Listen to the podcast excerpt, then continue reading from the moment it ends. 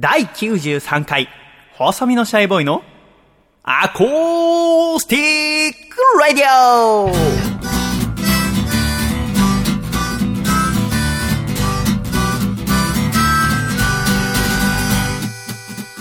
シャイ皆様ご無沙汰しております。細身のシャイボーイ佐藤孝義です。第93回、細身のシャイボーイのアコースティックラディオ。この番組は、東京都世田谷区三軒茶屋にあります私の自宅からお送りしてまいります。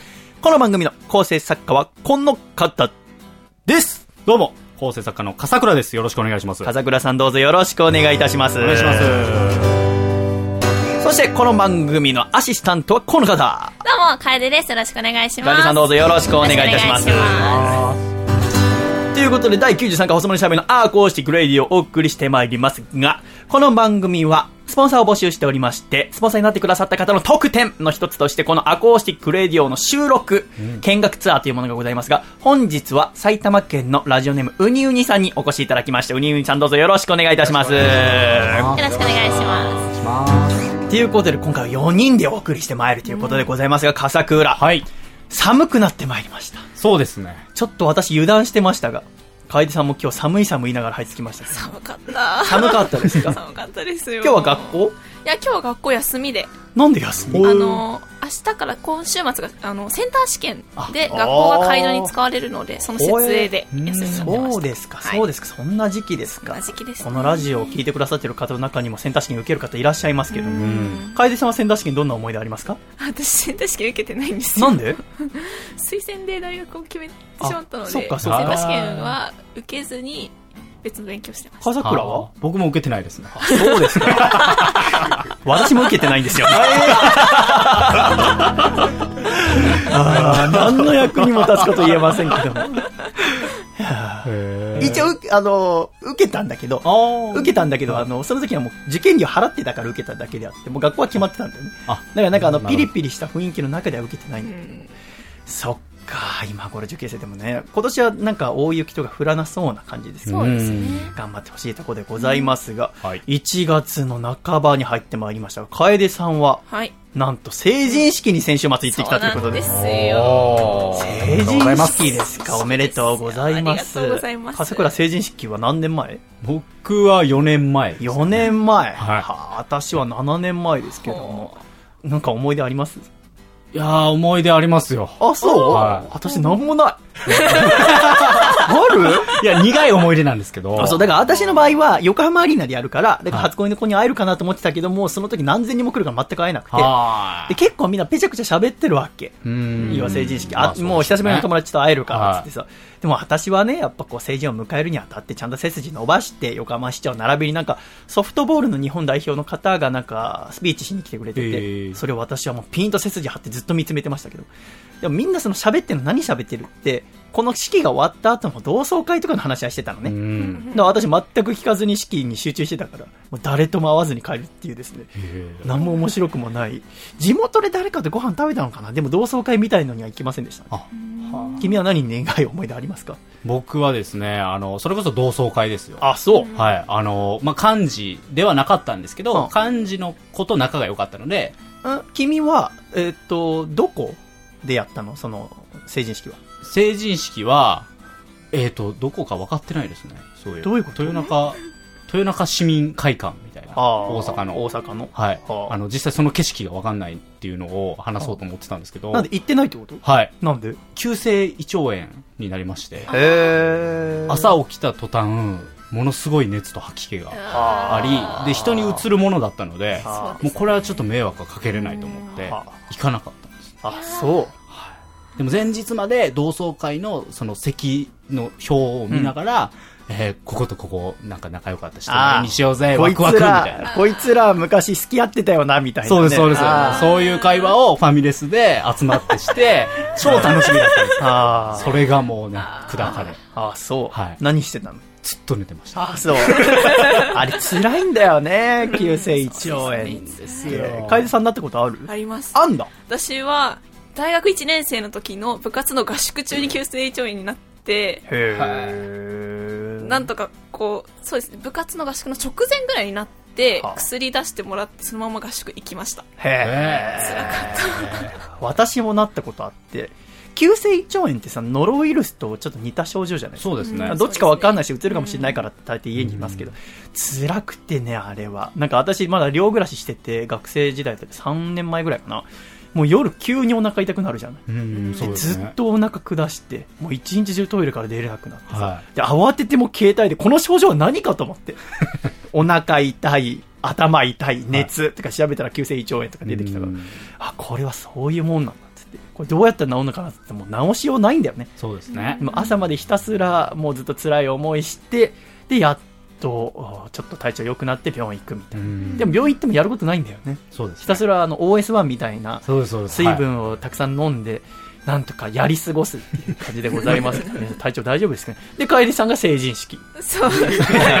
ちょっと我々のお腹痛い思い出で 書き消されてしまいそうになりましたけども、成人式そうですね。だったわけでございますね。はい。成人式で1月11日？そうです、11日、成人の日なんかさ、意外とさ、当日に1月10日にやるとこも多くなかった？多分地方だと、うん。その上京している子とかも多いので、あちょっと前倒しにしてやる場所が多いみたいなんですけど、そういうもんなんだ。そうですね。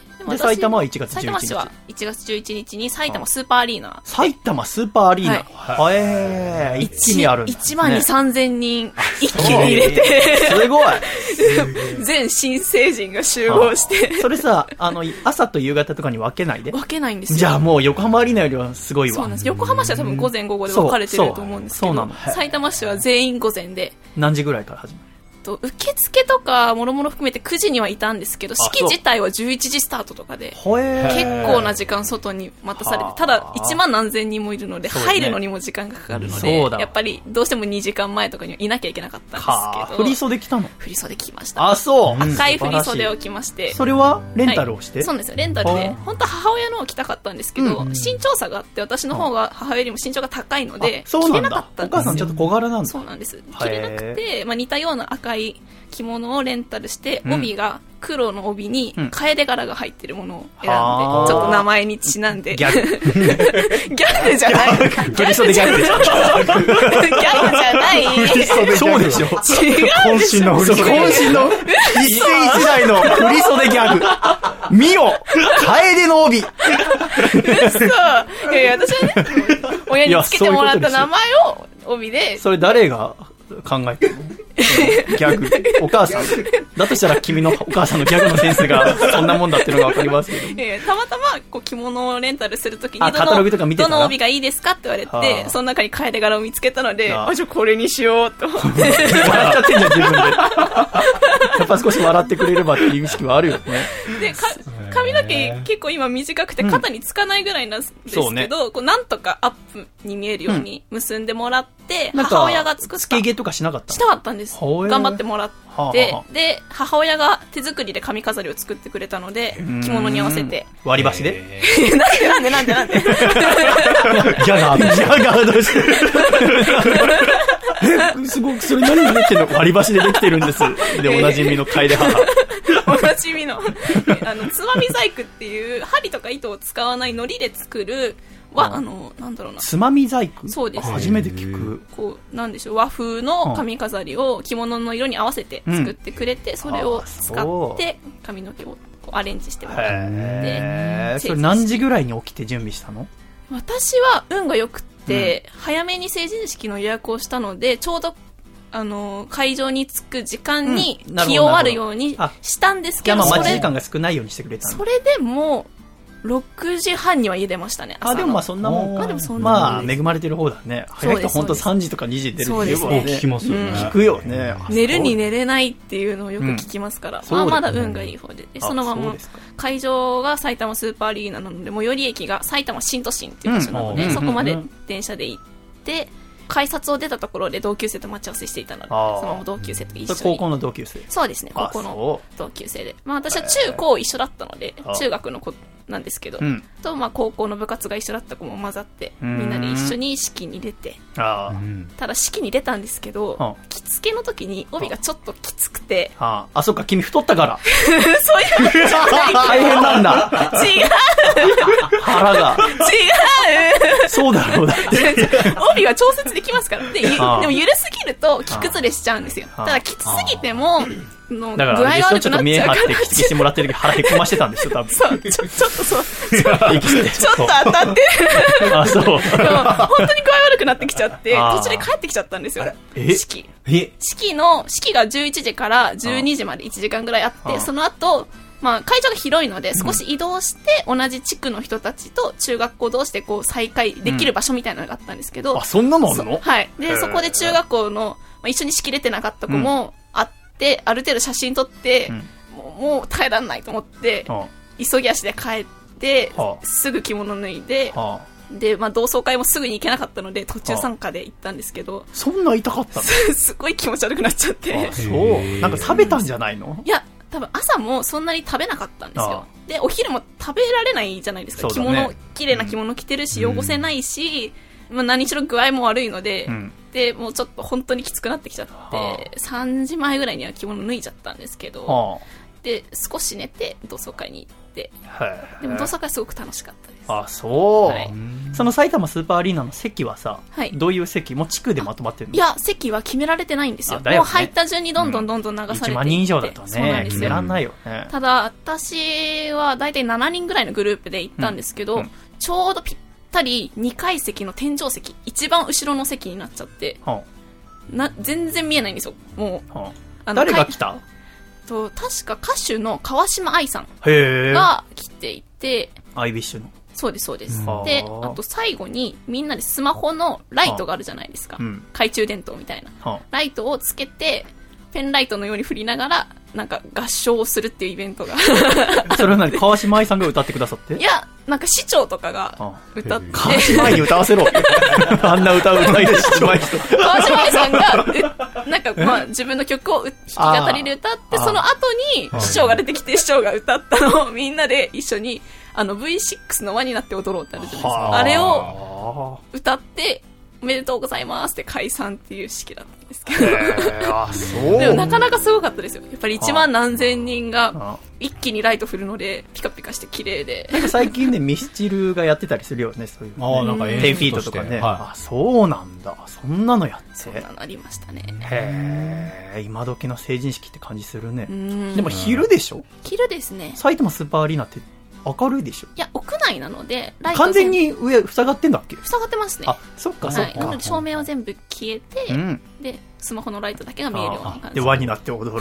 輪になって踊ろうなんて、君たちあんま知らないでしょだって世代が多分なんか、小学校の時歌った記憶があるんですよね。音楽の授業で。だって私も小学校の時歌った覚えあるけど。だ多分なんか、なんとなくみんなみんなじゃ受け継がれてんだ。口ずさめる感じ。すごいね、輪になって踊ろうってね。何のゆかりがあるのかわかんないですけど。輪になって踊ろうが V6 の歌じゃないって知ってた？え、そうなんですか？カバーだからね。え？そうなんですよ。笠倉も知らないんだ。初めて聞きました。そっか、そっか。はい。あそうですか。でもまあ素敵な歌ですからね。いいことございますけど。はいえ、同窓会はどうだったの？同窓会は、どこで？えっと、埼玉市の北浦和っていう場所ですね。北浦和。はい。大宮って大きい駅から、うんだいたいまあ、6分ぐらいですかね、うんのところで。それは何の集まり？り中高一貫校だったんですけど、そのうち3クラスだけが中学から持ち上がりで、うん。で、6クラスぐらいが高校から入ってくる人たちだったので、うんうん3クラス合同で、中高一緒だった3クラスだけで同中窓会をして。高の人たちだけでクラス替えもされるの？高校行ってから。そう、んそうですね。そのへー。3クラスだけであ、そうなんだ。なん。ですけど、はあ。ただ、1、2、3クラスあって、はあ。1組が特別頭のいいクラスなので、うん。実質2、3組だけで入れ替わるんですよ。ああ、君はそこに入らなかった。のはい、2、3組でした。で、でも高校行ってからは分離も分かれるので、うん。もう2、3で固定されて、ほぼクラス替えがないんですけあど。まあ、2、3組は大体みんな仲がいいので、あそこを2クラスで、ま吐き溜まり魂吐き溜ま 怖いよ、顔が。楓さん。怖くない怖くないジョークだよ、ジョーいや私のジョークの方が面白かったですか？ら。あ楓ギャグ。見よこの楓が目に入らんかズバーン楓ギャグ。そうですか。お酒飲んで。お酒飲みまどうだったした。不思議でしたね。なんか中学生の時給食だったので、うん毎日牛乳飲んでたんですけど、うん毎日牛乳飲んでたこの子たちと一緒にお酒飲むんだっていう感覚がすごい不思議で。そうか。そうですね。まあ、高校まで一緒だったので、そんなに久しぶりって感じではなかったんですけど、はあ長くて2年も空いてないのでうん、ただなんかすごい不思議な気分でしたね。なんか、初恋の男の子と会ったとかなかったんですか？あー、隣の席でした。あ、そうなんだ。へへえ隣の席でしたなんかなかったの？いやあの、いや、彼知るのって聞かれて、ああ。いないよって言ったら、だよな、安心したって言われました。いや、お前、それは、ある程度釜かけてるでしょ。そうですよね。いや、でも彼女いるんですよ、その子には。えなので。成人式ね、結構その手の話聞きますよ。えーああ私もこの間ちょっと、ある方から聞きましたけどね。彼女いる人が成人式での二次会でちょいともともと好きだった女の子とか元カノとなんか追い出したっていうの聞きましたよ私聞きましたよ、笠倉さん。あ、成人式パトロール。そう、私、見逃しませんからね、プラチな言動。でもまあ、さぞ楽しいだろうな。そうでしょうね。成人式でお酒飲めるようになってさ、うんかつてそれこそね、一緒に給食囲んだりしてた子が綺麗になってたりして、ちそうでしょうょねっと。会話弾んで、うんでまた一緒に一度だっていうのはちょっとね、はめ外しがちでしょ、だって。そうですね。じゃあね、ワンナイトラブしようか、みたいな感じになったらね、はしてませんからね。してませんからね。はうん。でもね、やっぱりあの、なんでしょうね、笠倉も多分それちょっとしたかったと思うんだよね。あー、胃腸炎じゃなかったら。うん。なんか、その、しその時はだってまだ今の嫁さんと付き合ったりしてないもんね。そうですね。その時は彼女いたの？彼女はいませんでした、ね。いませんでしたでしょ、はい。やっぱ同窓会ぐらいしか私の場合はもう、ね、ずっと船の学校行ってたから男ばっかだから、は何かあんじゃないかってやっぱちょっと思ったけどね。そんな背筋ピンとしてたけど。なんか、それもなんかちゃんとした言動してるのがかっこいいと思ってたんだよね。うんその当時二十歳の時の僕間違えてたよね。だから、まあもちろんその式を真面目に聞くのは大事だけど、うんその後のこと、ね、やっぱ楽しいお酒の席だったりとか、もともとあった友達、やっぱちょっとずれてたんだよね。みんなこう大学生、大抵大学みんな行ってて、うんね、男女共学とかで和気あいあいとしてる中、僕はもう船の規律の中でガチガチに固められてたから、うん。もうスーツはピシッと着て、うんね、つま先もピッと合わして、えー起立してる時は後ろでこう手組んでとか、そのお辞儀の角度とかもちゃんと決められてて、間違えると殴られてみたいな生活してたから、なんかずれちゃってて、うん今はもっともったいないことしたなと思いますけどね。でもね、新成人の皆さん本当おめでとうございます。あのーアコラジオールスターズの竹下幸之助さんもうん。成人されたということですから、おめでたいことでございますよね。うんなんか、私の時は結構、あ成人式行くのめんどくさいみたいな人が多かったんですけど、なんか今そういう風潮あんまないんじゃないですか？あ、そう。結構みんな行きがち、行きがちというか、うん行くっていう方向に向いてる気がするんですよね。いいことだと思いますけど。なんかね、成人式面白いっていうのがあるのかな。だからそれこそ市長さんがちょっと工夫されたりとか、んね、歌う市長さんがいたりとか。でもやっぱり成人式のニュースでね、だから例えばえー1月10日に成人式があって、1月11日の朝のニュースとかだとうん、やっぱあの、問題を起こす人が取り上げられるけど、あれはちょっともったいないよね。うん。やっぱそれこそ、まあ、楓さんもだし、竹ちゃんもそうだけど、やっぱ素晴らしい二十歳の子たちのね、意気込みとかをもっと取り上げてくれた方がうん、だって圧倒的に真面目に式に出てる人の方が多いわけじゃないですか。うん。そうですね。うんで、あの、ね、特に北九州とかが有名だって言って取り上げますけど、そうやっぱ取り上げれば取り上げるほどみんなやっぱいいと思ってやっちゃいますから、うん。まあただあれが一概にダメっていうわけじゃないんだけど、私も年を取ってなんとなくまあそれぞれの個性だと思うから、でも、ね、やっぱ派手な車で人跳ねちゃったとかあったじゃないですか、うん。おじいさんおばあさん。それを見ると心痛みますし、格好はどこまでいいかね。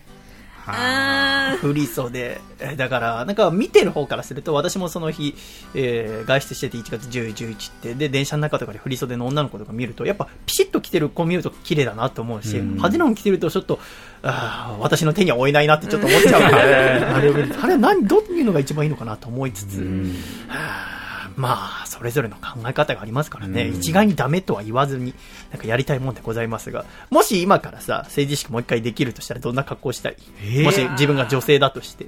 女性だとして？女性の方が派手じゃない？はあ。そんなことないか？男性も派手な格好あんの？派手な格好ありますしたい格好ある？ええでもやっぱスーツでしょ？スーツで、僕はもう同窓会を楽しみたいっていう、そっか。もうその気持ちしかない。同窓会何したい？同窓会は、いやでも、もう、ただただ、お酒を飲んで、思い出話を話したいっていうのは、チャンネル関係は全くなし。いや、あったかもしれない、あったかもしんないでしょ？いい格好すんの、お前。初恋のいくら娘がいるからと言ってだよ、今。もう過去の話なんだからよ、お前。ちょっと最近君、いいお父さんを演出しすぎだよ。あ、そうですか出てますかなんか今日もなんか上下デニムみたいの着てるけど、ないか。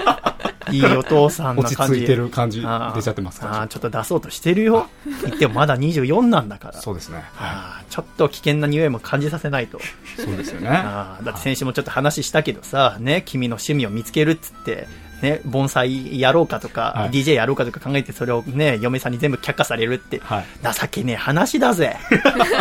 あんな女の人の顔色チラチラチラチラ見てよ。えーでもあの回を嫁が聞いていて、え？LINE であ、鬼嫁ってまた言ってるわっていう、あの、顔、顔文字なしの、来て。でもやっぱ僕思うのは、お嫁さんがそういう風に旦那の趣味見てくれるのってすごくいいことだと思うんだよ。僕はやっぱ奥さんの方支持。私は奥さん派。すごい、またいいですね。なんで俺が君の嫁を怖がらなきゃいけない一番堂々としてていいんで、ね、まあ、元気にやってまいりましょう。えー今これ収録しているのは2016年1月15日でございますけども、ちょうど1週間前、第92回の収録をしたのが1月8日でございましたが、はい私あの収録終わった後渋谷に行ったんです。っていうのも、あの、漫画家でアコラジオールスターズの榎木屋勝正先生と映画を見に行こうって話になって、うんこれね、この週の伊集院光さんのラジオ、TBS ラジオで月曜日の深夜25時から27時でやってますけども、はい。それを夜聞いていたら私、2時半ぐらいかな、榎木屋先生から電話かかってきて、何かなと思ったら、今、伊集院さんがお話ししている映画見に行きませんかって話したの。うん。おでそれはそのラジオの中で伊集院さんが単館上映の501っていう映画の話をしていてそれをおぜひ見に行きましょうっつって。でそれが1月8日までだったからじゃあ収録終わった後行きましょうって話をして渋谷に行ったんですね、だから収録終わって上映がね9時、えー10分とかから。うん。で、渋谷に着いたのが8時で、で、榎木屋先生と映画館行って、501のチケット大人2枚くださいっつったら、売り切れてたんだよね。うんやっぱすごいよ。やっぱ伊集院さんの効果っていうのはね、うんその単館上映の映画館もういっぱいになっちゃってて、上映1時間前で。で、あ、見れねえっつって。うんだからといってさ、やっぱ金曜日の夜の渋谷って今華やかよね。わーわー人たくさんいてさ、これから飲み行こうかとかいろんな人いる中でさ、で、その上映したあ映画館が道玄坂の方行ったからさ、結構ホテル街よ。だからね、チャンネルたちとかねねいい感じでこう歩いてるわけじゃないですか、男女で。そこで俺ヒゲ面のおっさんと二人でさ、完全にゲイのカップルだと思われてんじゃねえかと思いながら。でもまあ、せっかく見に来たからね、つって。まあ、じゃあなんか映画見て帰りましょうか、つって。で、近くにあった東宝シネマズの方に歩いてって、うん駅前の。で、見たら、スターウォーズがやってるのよ。で、私はスターウォーズエピソード7もう一回見て、榎木屋先生も 3D で一回見て、でも、二回目見んのもいいね、つって。うんじゃあ、スターウォーズ見ようか、みたいな話してたの。したら、唯一、もう9時過ぎてたから、残りやってるのがスターウォーズか、オレンジっていう映画。知ってる？はい。なんで？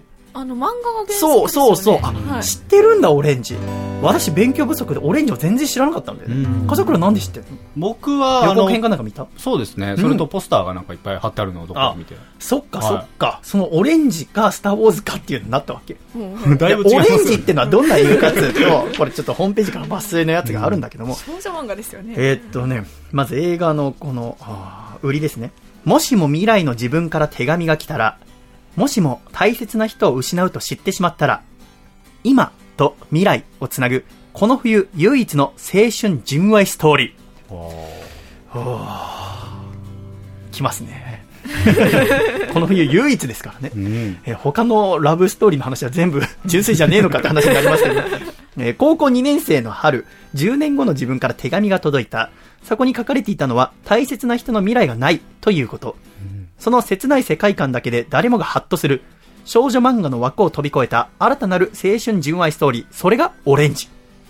あの時こうしていれば、この後悔はなかったかもしれない。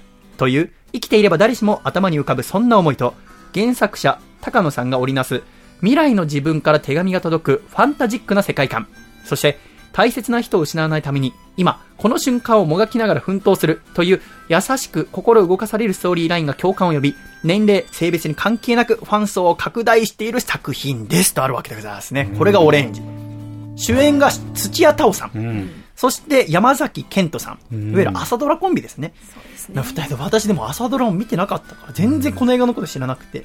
で、どうしようって言ったら、榎木先生が、これラジオ的にはオレンジの方が面白いですよ。ええと思って。で、そう言われちゃったらもうスターウォーズ見れないじゃん。だからさ、ヒゲ面のおっさんとさ、二人でオレンジ2枚つってさ、買ってさ、でも私、本当オレンジが全く知らなかったの。やってることも知らなかったし、この原作のことも知らなかったから、初めて全くサラの状態で映画を見る経験して、で、まあ、これ、まあ、恋愛映画っていうのはそのポスターから分かったわけ。で、ん二人で買ってさ、で、二人で、ちょっとワクワクして、オレンジ、ちょっとどうしますつって。じゃあ、上映まであと10分ぐらいあったから、ちょっとコンビニでオレンジジュース飲んでから行きましょうよ。つって。まあ、楓さんのこと何も言えないつまんないやつをやって。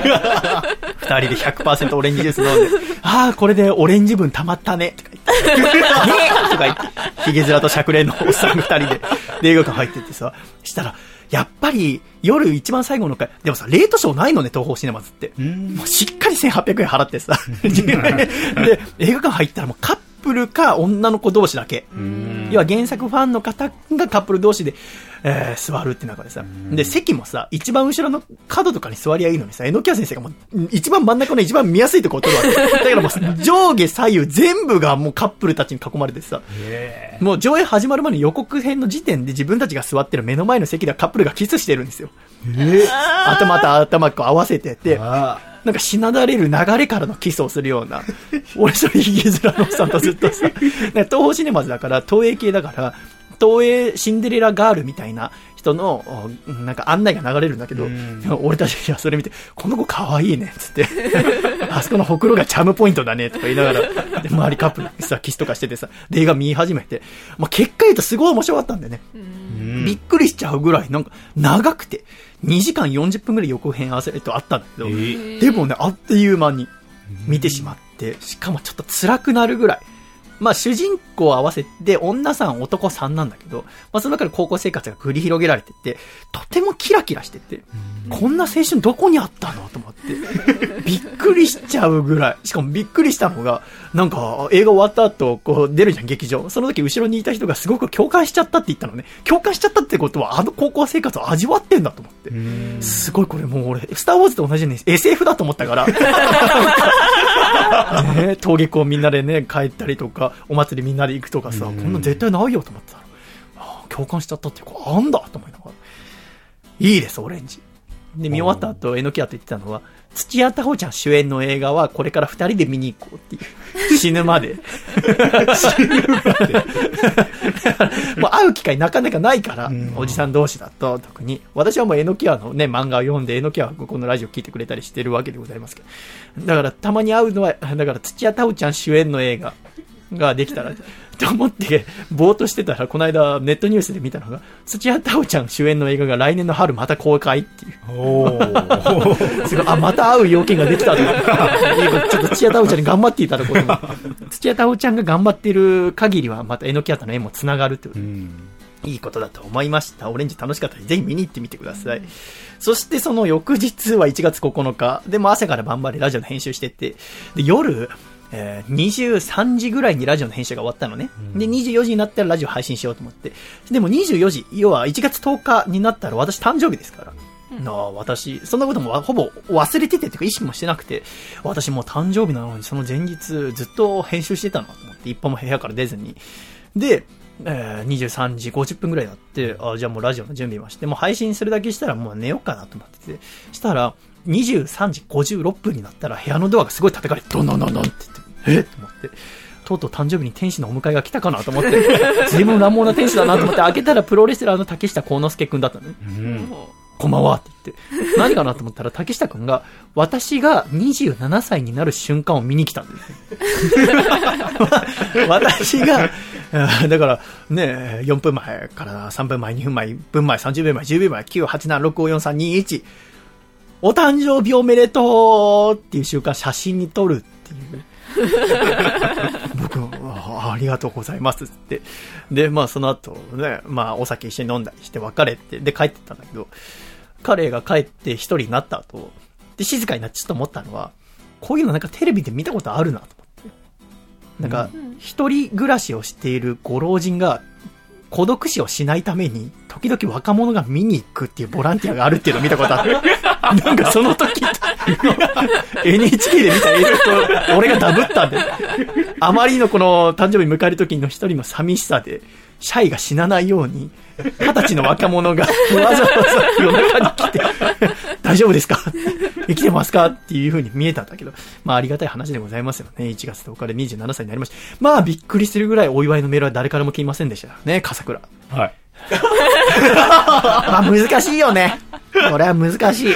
はい送らなかったら送らなかったで言われるし、送ったら送ったで言われるだろうし。はい。難しいちょっとあ脳裏に浮かびました？お誕生日おめでとう。浮かびました、浮かびました。ああ、そう。はい。じゃあ送らなかった理由は何ですか？楓さんは送ってきてますけど。あへ送りました。ちょっと打ち合わせ、打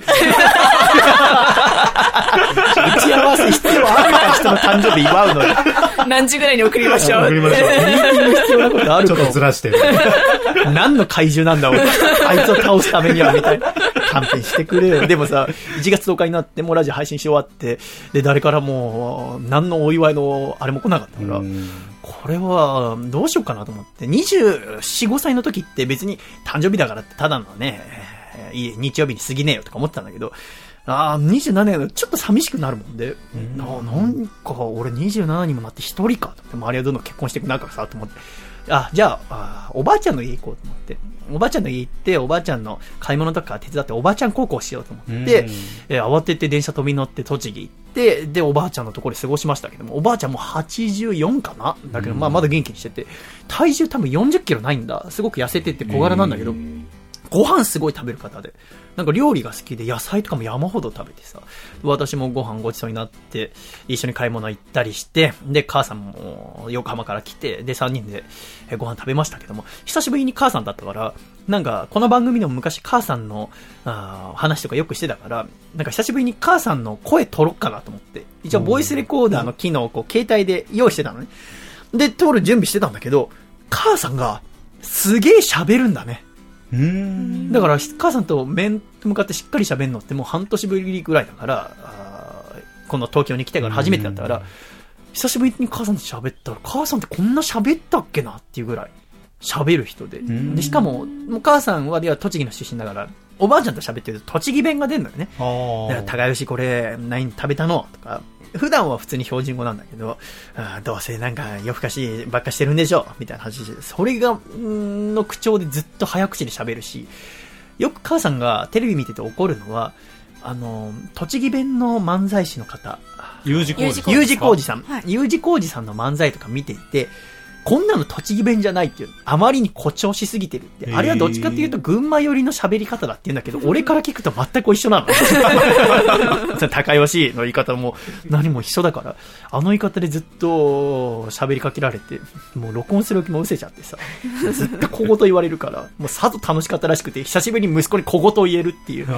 実家になんか荷物取りに行ったりしたことはあったけど、私もう逃げるように帰っちゃうから。でももう栃木で終電なくなったらさ、もうこれ見ようがしてもう畳みかけるように栃木に言われてきてさ、白髪増えたね。とかさ、ちょっと痩せたんじゃないのとかさ、はあちゃんと年末で下着とか全部捨てたんでしょうね。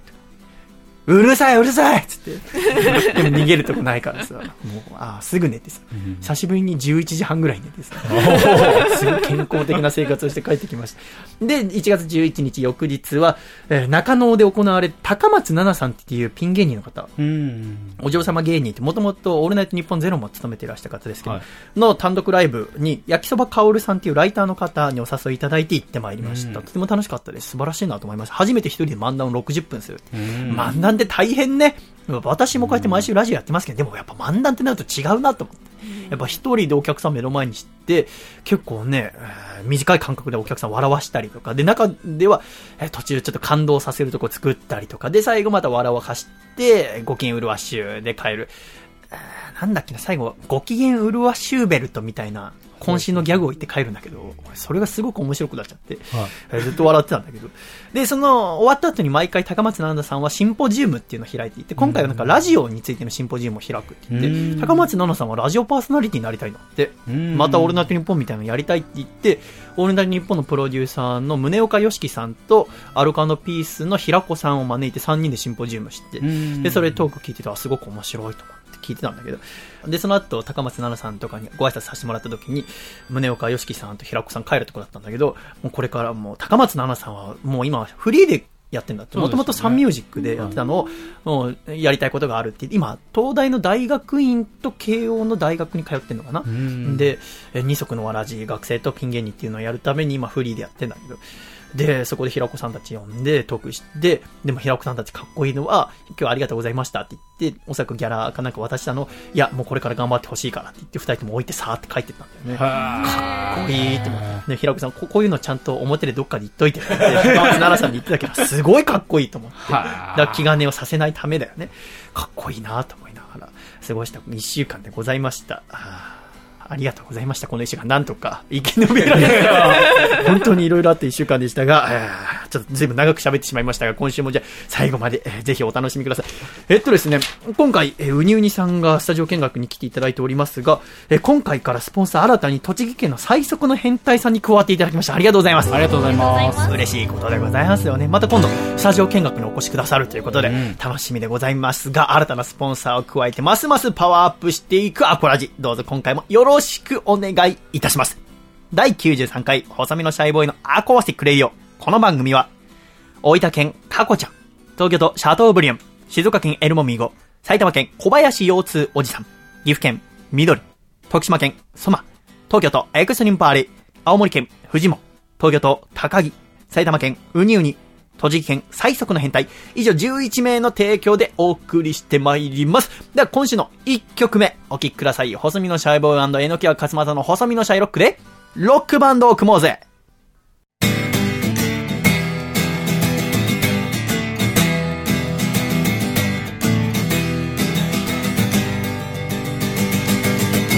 茨の道をくぐり抜けガードレール飛び越えた頭の中の素敵なアイディア早く君に伝えなきゃ。約束もしないままポッケに何も持たないで雲に空の君の家まで。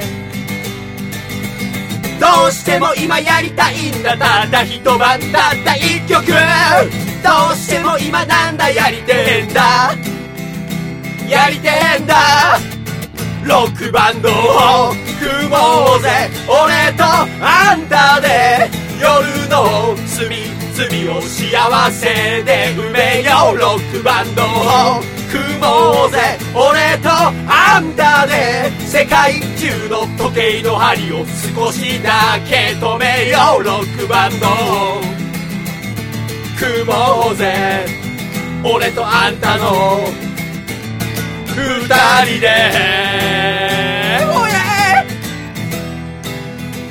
どうしても今やりたいんだたった一晩たった。一曲。どうしても今なんだやりてえんだ。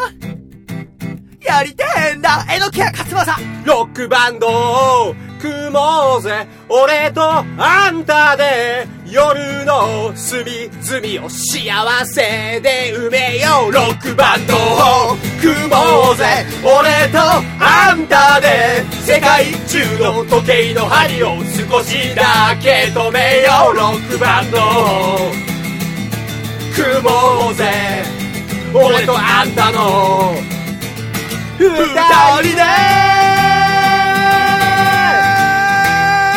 Oh yeah!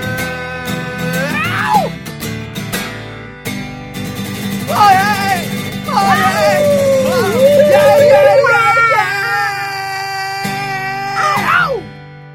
ありがとうございました。細身のシャイボーイとのきわかすまの細身のシャイロックでロックバンドを組もうぜでした。では、コマーシャル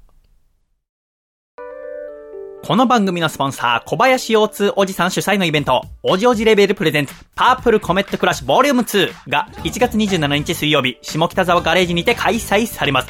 出演アーティストは、AD 斎藤文夫、パイパイパイチーム、笹口騒音オーケストラ、狭間律師、ザ人間、細身のシャイボーイ、and more。美味しいおじちゃん食堂も出店予定となっております。詳細はパープルコメットクラッシュのオフィシャルトゥイラーをチェックしてくださいね。皆様のお越しをお待ちしておりますシャイ。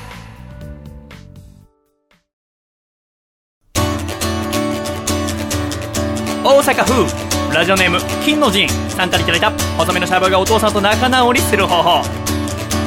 お父さん。諦めないで焼きそばはシンクに落としたけどまだソースと青のりは残ってる。せーの。細身のシャイボーイのアコースティックラディオ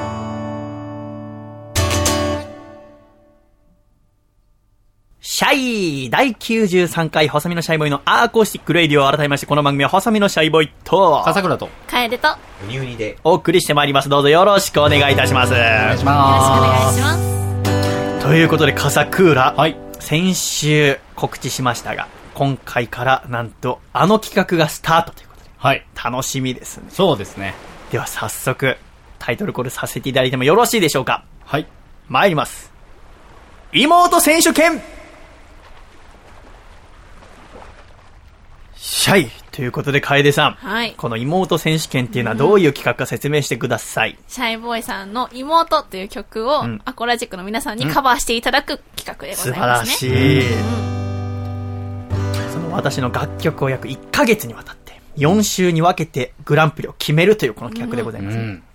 この妹選手権っていうコールがあってですね、私のこの妹という曲はいつもは後ろでかかる予定だったんですけど、今かかってない状態でございます、風倉。ほう。作品が一個も届いてないんです。誕生日だっつってんだよ。ほったまげですよ。これはどういうことですか、楓さん。どういうことでしょう？ね、前回の寂しさ選手権も作品が届かずに、私はその後、一人で青春18切符を使って、広島まで行くっていう辛い旅をしましたけども、はい。なんか、ちょっと反省したのは、もしかしたら、あいつ作品を送んなきゃまた旅すんじゃねえかと思われてんじゃないかと思って、はい。やだよ。お金ないっつってんだから。いや、びっくりこきましたよ。うん私もう今週1週間は何してたかっていうと、ずっと新しいアルバムを作ってたんですよ。うんえー3枚目のアルバムをですね、制作がやっと完成の目処が立ちまして、1月17日の日曜日、これが配信されてる日ですね。ちょうど発売ということで。うん。めでたいことでございますよ。去年のね、7月に東京に来て、やっと初めてのアルバム出せるっていうことで、ん私このアルバム作りながらですね、まあ今週のラジオは妹選手権も始まるし、楽しみだなと思って、せっせせっせと頑張って作ってて、結果が、いつもこれ はあどうしろと。たまげましたね。これはちょっともう、来週に持ち越してことでそうですね。来週もいつも来なかったら、この妹選手権は中止ということで。史上初の。史上初。選手権シリーズ選手権シリーズが、もう中止。いかにこの妹っていう曲が良くないかっていうことですよね。いやいやいやいや。そうですよいやみんな、こう、ね、準備をしてるんです。多分、一週間じゃもう無理だよなるほどね。確かにこう一番最初ってどういう作品を送ったらいいか分かんないし、はいそういう指針となる作品を送るっていうのは、んあある意味ね、身内でもある笠倉の役目かもしれませんね。ってなると、なぜ君は今週送ってきてないいんですかやいや、ちょっと。ね、今まで過去の大会は全部君も送ってきてるけど。そうです。優勝経験もある好みとしてはね。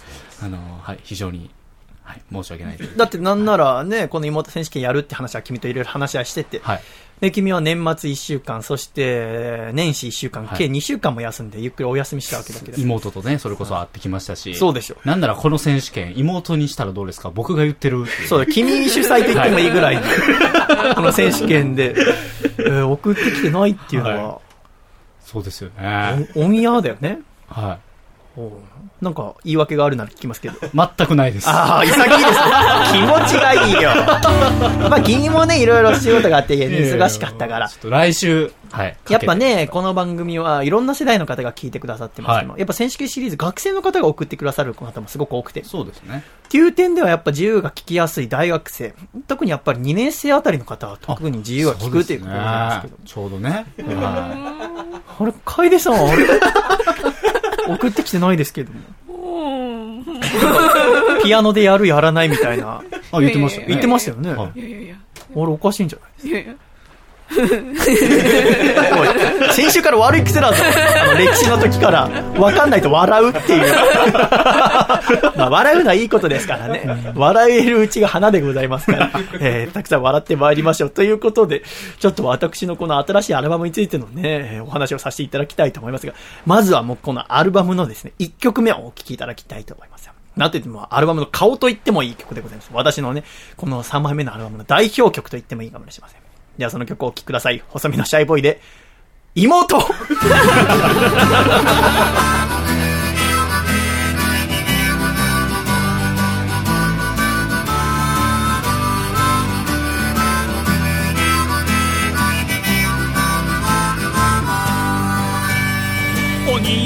はな戦っている学校や会社その他いろんなとこで会話すらしなくなったお前には知ったこっちゃないと思うが。うん年を取って大人になって徐々になぜか距離ができて。なんか寂しいな。でもたった一つ覚えていてどんな時も忘れないで。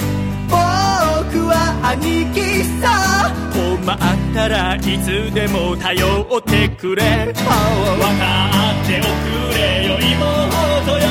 この世でたった一人の兄弟なのさ。分かってくれるな妹よ。お兄ちゃんは常に味方でいる。お兄ちゃんはな心配をしている。最近塞ぎがちなお前のことを。昔はくすぐりゃすぐ笑ったが今じゃそういうわけにはいかぬ。女心なんてわからないよ身内はなお一層だよ。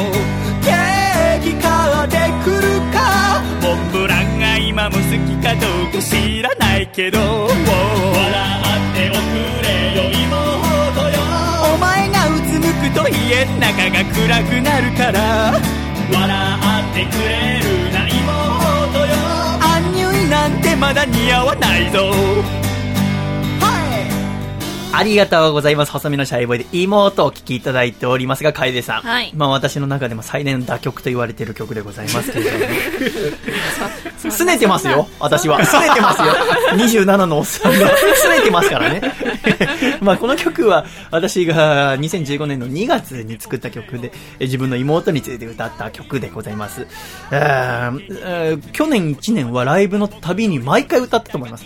曲って、やっぱ育てるのがすごく大事で、なんかこの曲私はあんまり自分ではいい曲だと思ってなくて、まあ、この言い方するとみんなからはいい曲だと思われてるっていう手で喋ってますけど、まあ、今回皆さんからもいい曲だと思われてないってことがね、わかりますけども、ありがとうございました。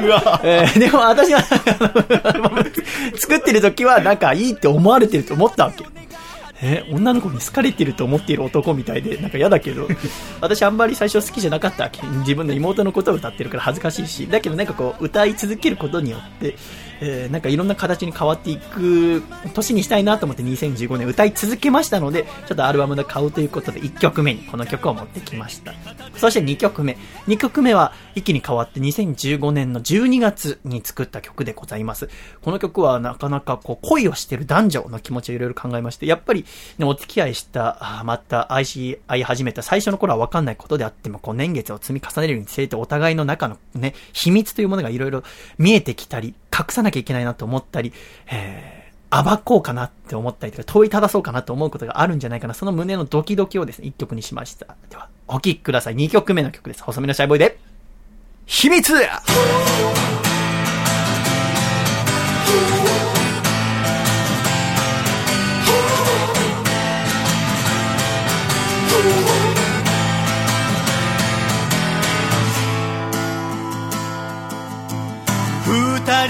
人は日だまりのような恋をしてる。二人は愛し愛は勝ち合えている。でも今胸を使える一つの想いは隠した私の過去を伝えるか否か。ねえ目と目会った瞬間気づいていたの。えっとねなんてごまかし聞かない？外でとって重ねてみれば早まることをずっとね分かってたでも言えない。秘密が加速する。求めせめぎ合う二人。愛の誓い揺れる。過去には戻れない。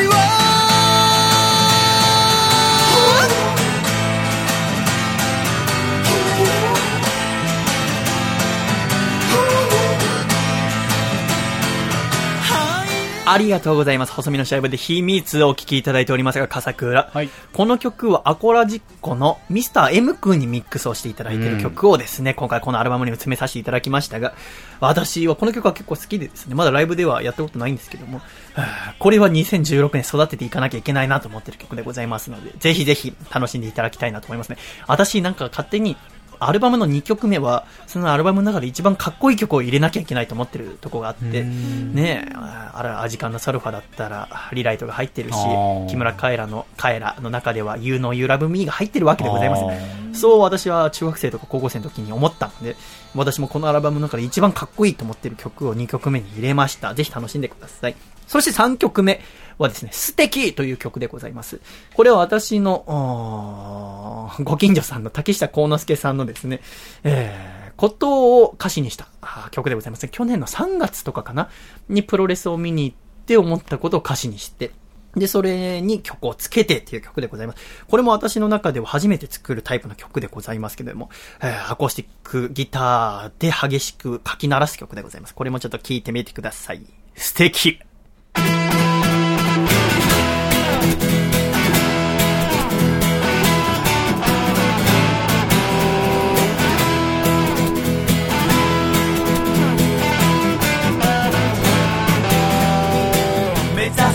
標的狙い定め標的したく積み重ねるのさ。一回の人生試したいの光輝く場所へ駆け上がるのさあもうちょっと待ってだってなんて口に出したくない弱音を吐いたって世界何一つ変わらない勝負は陶器の運なんて絶対に信じない君の生き方素敵素敵素敵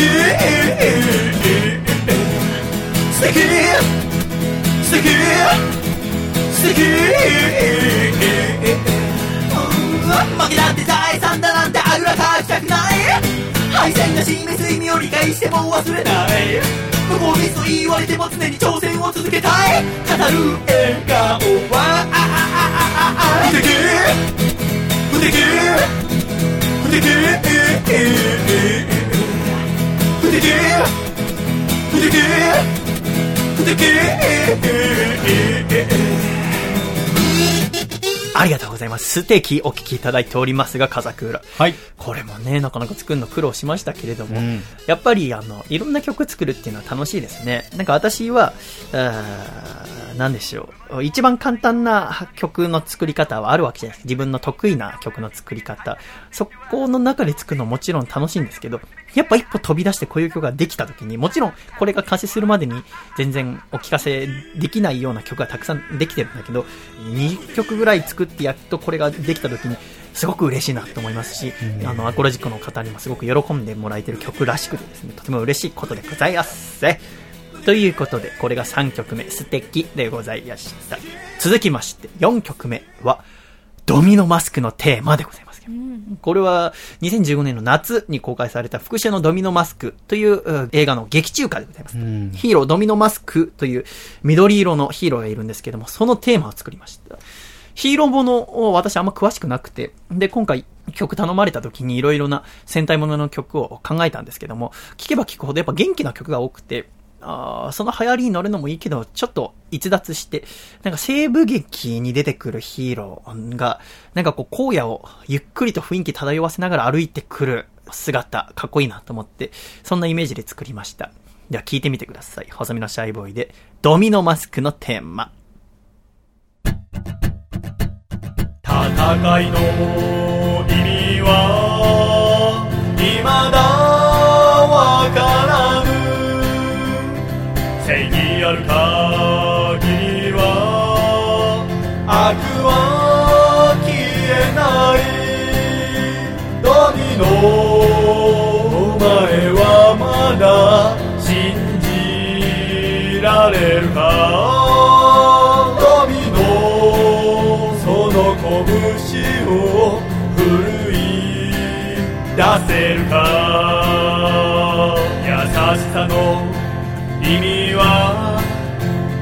未だわからぬ。愛なき夜空には星が見えない。ドミノお前はまだ探しゆくのか。ドミノ明日の花を咲かせられる。ありがとうございました。ドミノマスクのテーマをお聴きいただいておりますが、笠倉。はいこれはね、福田博さんが歌ったバージョンも、はあこのアコラジで流させていただいておりますが、あー随分私が元の曲はゆっくりのテンポなんだなと改めて思いましたがですね、映画もね、すごくはあいいんですよ、映画が。うん。笠倉見ました？いいらしいですね。すごくない？まださ、その、劇場、うにうにさんは劇場にお越しいただきまして、かいにさんは劇場にね、お越しいただきまし。たね。笠倉さんは ?DVD もね、発売になったんですよね。はい買いました先日。あ、はいすぐに取り寄せます。すごいよね。すごいわ意地でも見たくないんですよ。なんなの、ええち違うんです。はい。何が違うの？あの、しっかりね、買います。いや、いいんだけど。いや、興味はすごいあるんですよ。うん。ないよ。それは無理だよね。だって、去年の4月からずっと話してんだぜ。そうですね。はい。で、今、ね、こういうキャスティングでとか曲作っててから、室谷監督もわざわざね、横浜の家まで来てくださって、はいそうですね今こういう映画作りたいと思ってるんだって話から公開になって、はいで、えーグランプリ狙ってたけど、準グランプリで、ではい私もミュージシャン賞取って、で、表彰状もらって、で、劇場公開が終わった後も、ね、ドミフェスとかいろんなイベントやってそう、ですね。で、名古屋行ったり、え長野行ったり、いろんなとこ回り、で、DVD が出て、みたいな話をこんだけして、見ないっていうのは逆にすごいと思うね。確固たる意志がないとできないと思うよ、多分。君の心の中心に、は何し、何かしらに誓ったとしかい。思えない。いやいやいやえーこのドミノマスクのテーマが4曲目でございますね。で、5曲目は、赤信号は渡らないっていう曲でございます。これは、えー私が2015年一番最後に作った曲、フォークソングでございますけれども、まあ、生きていればいろんなことがございまして、えー嬉しいニュースもあれば悲しいニュースもありますけども、年末に届いた一つのニュースをもとに作りました。えーちょっとこれは、今週ですね、レコーディングして、えーしっかりとした一曲にしましたので、えー最初から最後までちょっとお聴きいただきたいと思います。私の中ではこの3枚目のアルバムの中で一番キーになる曲かなと思っておりますので、えーいい曲なのかどうかわかりませんけど、これも2016年、えーゆっくり優しく育っていきたい曲でございます。では、ぜひお聴きください。細身のシャイボーイで、赤信号は渡らない。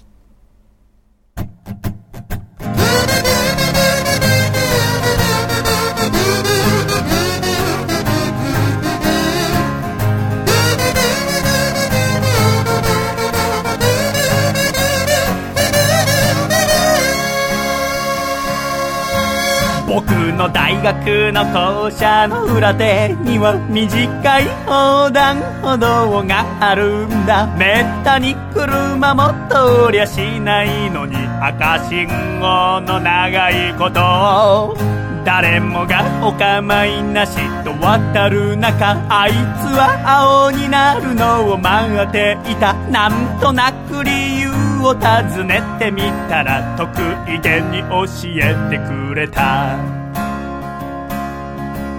こうしてちゃんとルールを守るとな神様が褒めてくれんだ。するとパチンコの玉がご褒美でたくさん出る気がするから。赤信号は渡らない。奇跡ってのは努力で引き寄せるものを。だから赤信号は渡らない幸せは我慢で手に入れるものを。だから僕はすっかり呆れ返っちまって勝手にやっておくれとほうぽうて。それから結局あいつとは二度と話す機会はなかった。社会人になり仕事に追われて現実と夢の狭間揺れる時なぜなのかふと思い出されるのはあいつのあの言葉だった。バカバカしいとは思っているけどちょっと信じてみたいんだ。真面目に日々を生きてゆくことしかできないダメな僕だから。赤信号は渡らない奇跡ってのは努力で引き寄せるものだから。赤信号は渡らない幸せは我慢で手に入れるものだから。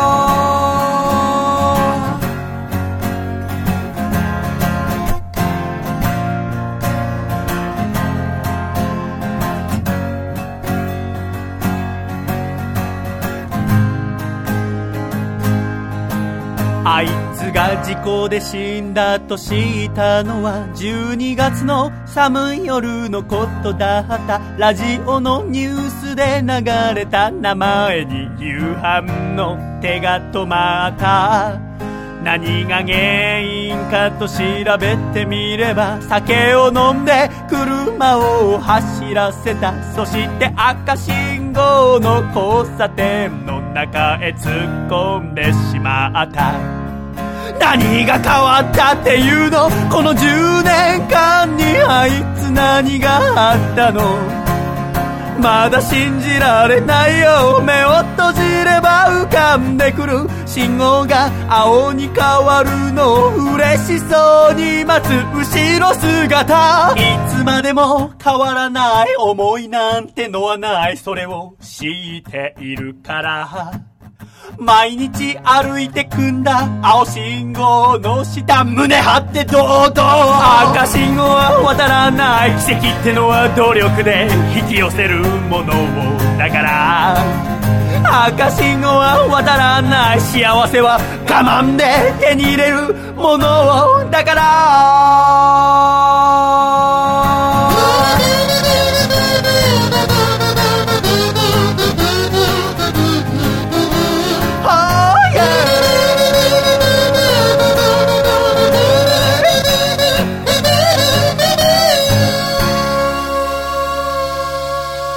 ありがとうございました。細身のシャイボーイで。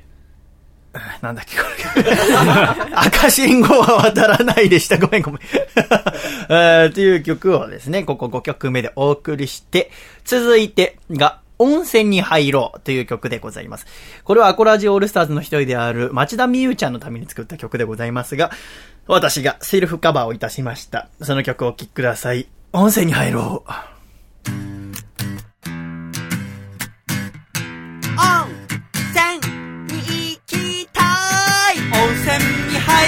お湯に浸かって疲れ癒そうよ。温泉に入ろう。体温めて一緒に歌おうよ。不安や悩みの種は尽きてくれることを知らない。またく困っちゃうわ。ねまた肩が凍ってしまうわ。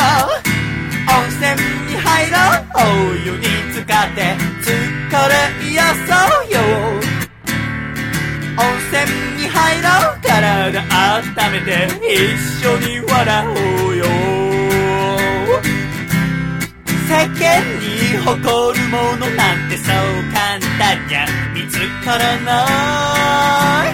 焦らず歩いてこうよ。もしつまずいちゃった時はそう温泉に入ろうお湯に浸かって疲れ癒そうよ温泉に入ろう体温めてゆっくり進もうよありがとうございます。温泉に入ろうお聞きいただいておりますが、今年温泉入りましたか？この1年で、笠倉。入ってないです。温泉は入りたいよね。入りたいです。楓ちゃんは？私も入ってないかもし富れない。山帰ってた時とか入んなかったは入ってないです、ああ、そう。はへー続きまして。何を入ってないっていう話を堂々としてんだ、こいつらはと思って。入ってないもん入ってない。なんかあんじゃねえのか。でも、あの、最近おすすめの温泉の素がありまして、とか、なんか言うのかなって思って。入ってないですね。入浴剤に肌荒れちゃうからダメなんですよ。そうです。ありがとうございます。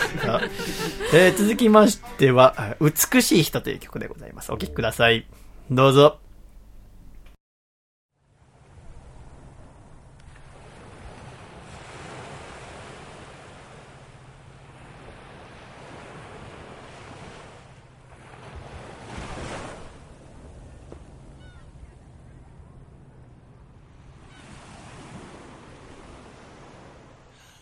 Oh, tonight 一人海を歩く Baby Oh, tonight 波の音を聞きながら Oh, tonight 話したいことがある Yeah, oh, きいてほしい歌がある美しい人よ。ずっとそばで笑っておくれ。何気のない日々の真ん中にいてそっと輝いて。Ooh, baby 真っ暗な夜に終わり告げてくれよ朝日。紛れもない優しさに包まれて。時は過ぎてく、oh ありがとうございます。美しい人をお聞きいただいておりますが、笠倉。はい。これなんで作ったのかなって思い返して、これあの、2014年の夏に、私があのテレビでミスユニバースに全く相手にされずに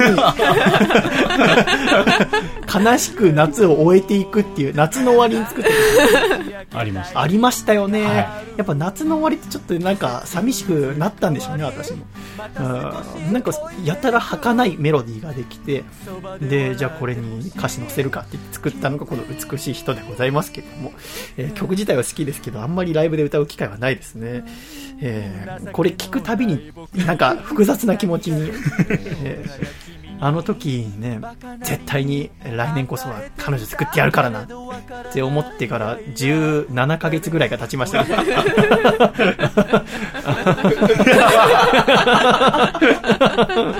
え、続きまして、えー、それから1年経った2015年の夏の終わりに作った曲をお聴きください。この気持ちを知っている。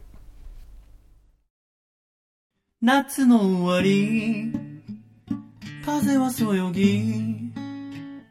窓際に腰掛けて空を見ていた胸の中に。残るぬくもりその正体が何なのか掴みきれずにいた。優しさとは違う気がしているけど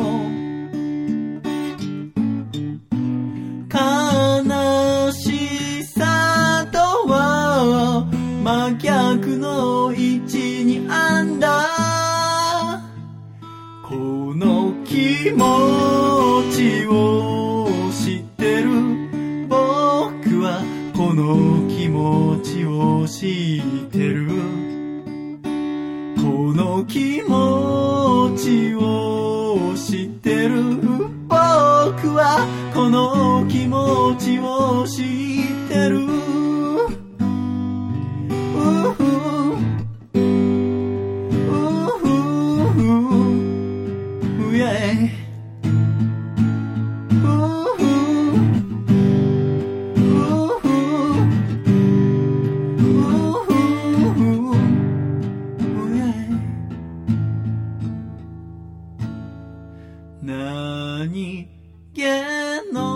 ありがとうございます。この気持ちを知っているお聞きいただいておりますが、やっぱ夏の終わりっていうのは悲しいもんでございますね。そんな中で、えー、2015年の夏ですね、うん、この東京引っ越してきて、東京引っ越してきてもなんもないのと思って。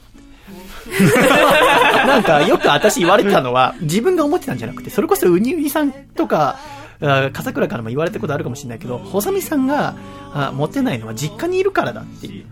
うん。自分の家にいるからなんか、ちゃんと夜帰んなきゃいけないとかそういうことを思ったりとか、実家にいるのに、ね、恋人とか作ってる場合じゃないみたいな節がありますよって言われたから、あ、じゃあ東京行ったら3日目ぐらいでできるのかな と思ってた時に、そこからね、2ヶ月、だから60日ぐらい経って夏の終わりになっても、できないから、やっぱできないんじゃん。はあ、この気持ち知ってると思って。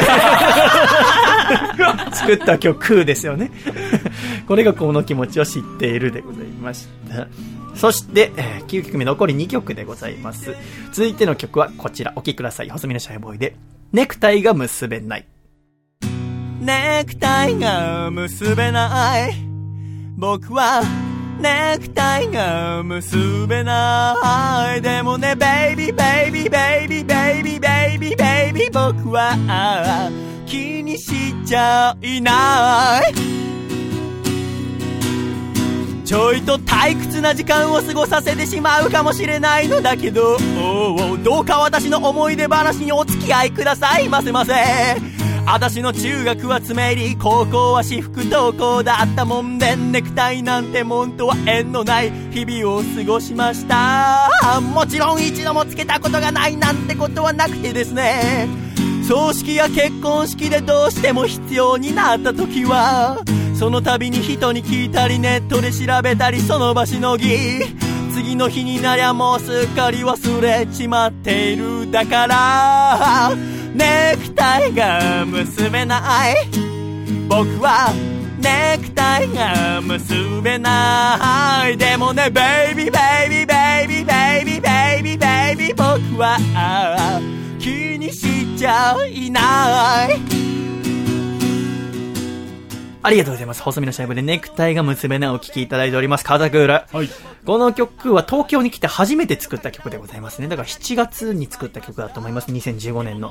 ああ、東京に来て頑張るんだよって、私はね、いろんなサラリーマンの友達頑張ってるのを見て、えー大変だろうなって、でも羨ましいなって、両方思うことがあって、でも私はこう決意決めて頑張んなきゃいけないんだなっていうのを東京に来て一番最初に作った曲がこちらでございますね。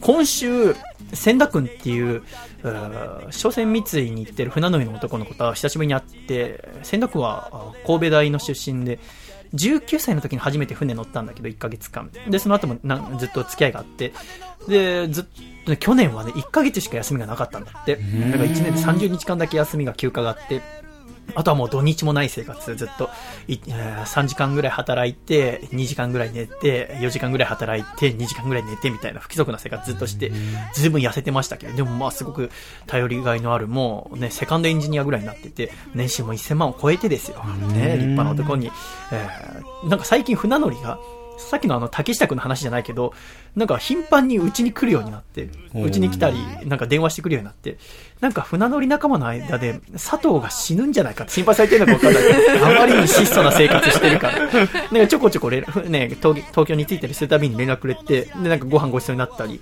なんかお米買ってきてくれたり、冷凍食品プレゼントしたり、えーしてくれたりするんだけど、ありがたいことでございますけども、いろいろ喋ってて、ああ、俺も船乗りの道選んでたら、こうやって、ああ、千田君みたいに世界の海でね、いろんなことしてたんだなと思って複雑な思いがありますけど、でもやっぱり、私はネクタイを締めないで、えー船にも乗らずに頑張るんだよっていうの気持ちを込めたのがこのネクタイが結べないでございました。そして、最後の一曲でございますけれども、なんか、最後の一曲どうしようかなと思って、しっとりした、これからも頑張るんだよっていう曲にしようかなと思ったんだけど、なんかここまで通して聞くとね、まあ CD でバーって、いい音質ですよ。これラジオだと MP3 のかなり音質を下げて圧縮圧縮しなきゃいけないんですけども、いい音質で聞きますので、ぜひぜひ聞いていただきたいんですけども、通して聞くと、なんかかっこいいなと思っちゃって。はいあれそんなことない？い。いやいやいやいや。かっこいい。はかっこいいです。そう言われたら 気使うな、おじさんに。なんか、ちょっとなんか真面目に見えちゃってうん。でもなんか、やってることはもうはちゃめちゃですから、私だって、こんなラジオやりたいって出てきて。最近ね、ラジオ目指してる子とかすごい連絡くださったりとか、電話くれたりするので、いろいろ話知ってて、ね、シャイボーイさんみたいになりたいって言ってくれる子いるんだけど、そうじゃないんだよって、私はまだ全然で、これから頑張んなきゃいけなくて、でも、一生懸命やるから、これからも応援してねっていう気持ちを込めて、最後はこの曲にしました。ではお聴きください。細身のシャイボーイで、天才になりたい。生まれ持った天文才が何もないことを嘆くつもりはないがこの曲の中だけは嘘偽りない気持ち叫ばせておくれよ。試練から逃げたい努力したくないということじゃ決してないんだ。でも好きなこの一人すら僕は振り向かせられないだから。天才になりたい夢をかけた僕が打ち鳴らされようとしている今。絶対に負けない。強い意志と覚悟が足りず揺らぐ僕は弱いな。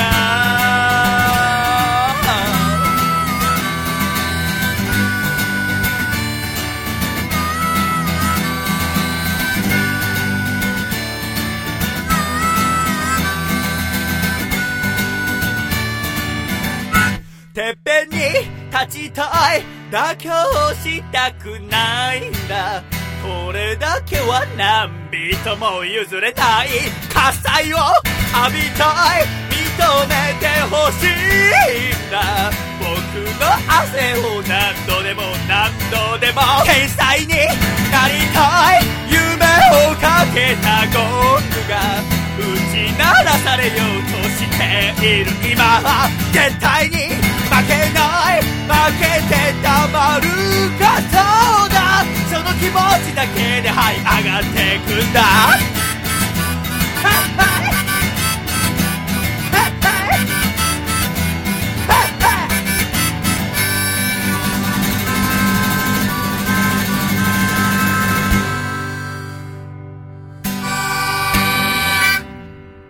シャイエーということでありがとうございます。天才になりたいお聞きいただきました、風倉。はい。ということで全10曲揃い踏みでございますよ、楓さん。そうですね。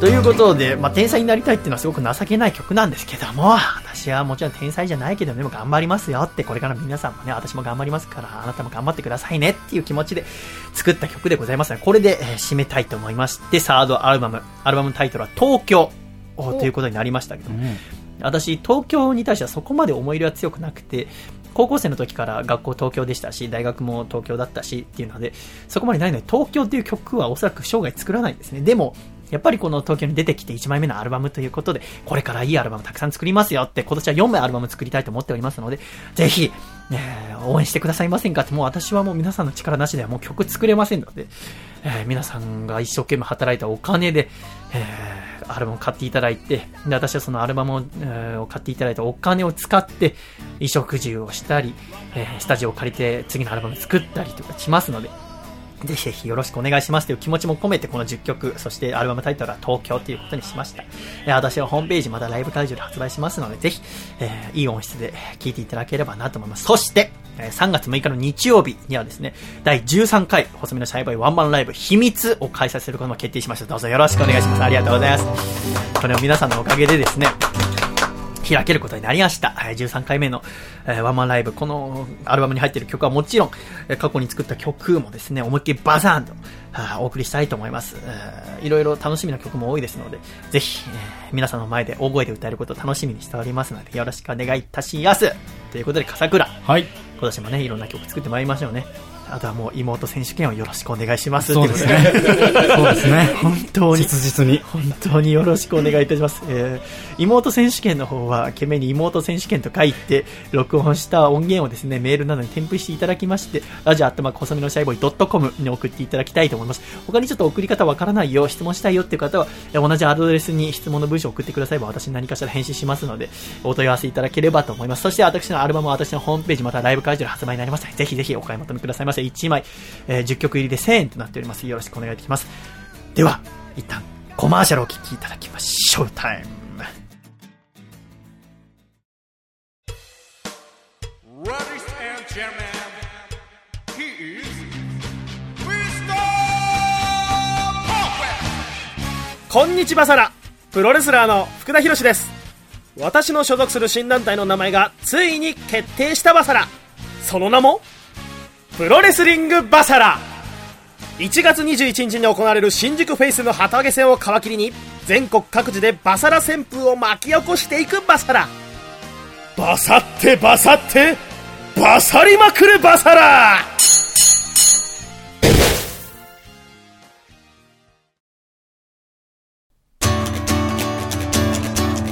愛知県ラジオネーム関戸場さんからいただいた細身のシャイボーイがお父さんと仲直りする方法。お父さん。リビングのブルーレイレコーダーにピンクビデオが入っていたけど United States ではエッチな動画をブルーフィルムって言うんだよ。せーの。細身のシャイボーイの Acoustic Radio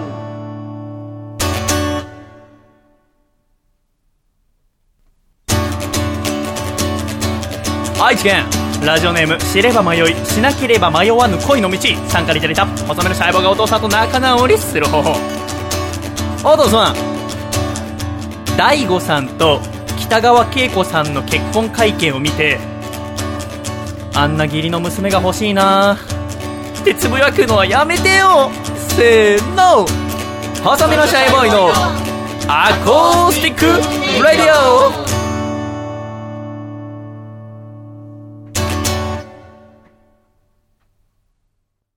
つれづれなるままに、アコラジライフ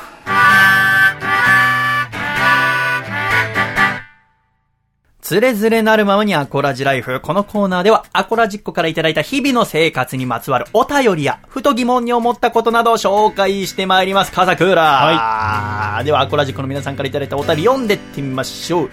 こちら、1通目、栃木県ラジオネーム最速の変態さんからいただきました。細見さん、皆さん、シャイ。シャイ私事で恐縮ですが、先日、夜行バスと、細見さんが昨年秋口に広島に行かれた時にも使った青春18切符で、東北方面2泊3日の一人旅に行ってきました。いいですね。純粋な一人旅は数えてみると約17年ぶりだったのですが、旅先では好きな地方競馬の競馬場を訪れたり、また好きなご当地ラーメンを食べ歩いたりと、久しぶりに誰にも気を使わず好き勝手をして、十分に羽を伸ばすことができました。うん。ところで、細見さんの次の旅のご予定はお決まりでしょうか？余計なお世話ですが、彼女ができたり、結婚なんかしちゃうと、一人旅なんか行きたくてもなかなか行けなくなっちゃいますので、今のうちにあちこち行かれた方が良いですよ、といただきました。うん。はあ、一人旅いいですね。なかなかこの寒い時期に東北方面に行かれるっていうのは、まあ、いいですよね。はあ、まあ、今行きたくてしょうがないですけどね。早くこの家を出たくて。どこですかね？一人旅行くとしたら。うん、パッと出てこないですね。今行きたいところ。ちょっと山口県には行きたいなと思ってるんですね。それこそ吉田松陰の塾があった萩というところとかには行ったことがなくて、山口はちょっと行ってみたいなと思いつつ、あとはね、どこかしら。でもこれ書いてあるけど、彼女ができたり結婚なんかしちゃうと、一人旅なんか行きたくても行けない。まあ一人旅はそうかもしれないけど、恋人と旅行するのってすごく楽しそうじゃないですか。ああ、楽しいですよね。ねどっか行ったことあります？えー、行きましたね。どこ？あの、あれ？ちょっと。あれ？あ奥さん聞いてますか？お願いします シャイです。もしもし、奥さん。違うんですよこいつ、二人の思い出の旅行覚えてませんよ。あ、行った。もしもし、次のメールです。楽しかったなこちら、愛知県ラジオネーム関戸場さんからいただきました。シャイさん、はじめまして、はじめまして。今年になって YouTube でアコラジを聞き始めたアコラジ初心者です。アコラジは本当に interesting で、毎回シャイボーイワーに引きずま、引きずり込まれてしまいます。シャイさんのお誕生日と聞いて、メールバージンを卒業するなら今日しかないと思ったので送らせていただきました。1月10日に送っていただいてるんですね。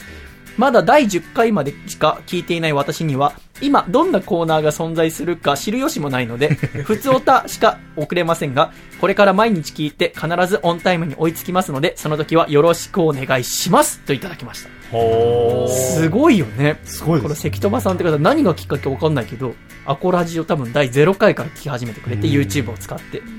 で、最近毎日メールくれるんですよ。そうですね。今第15回まで聞きました。とか第18回まで聞きました。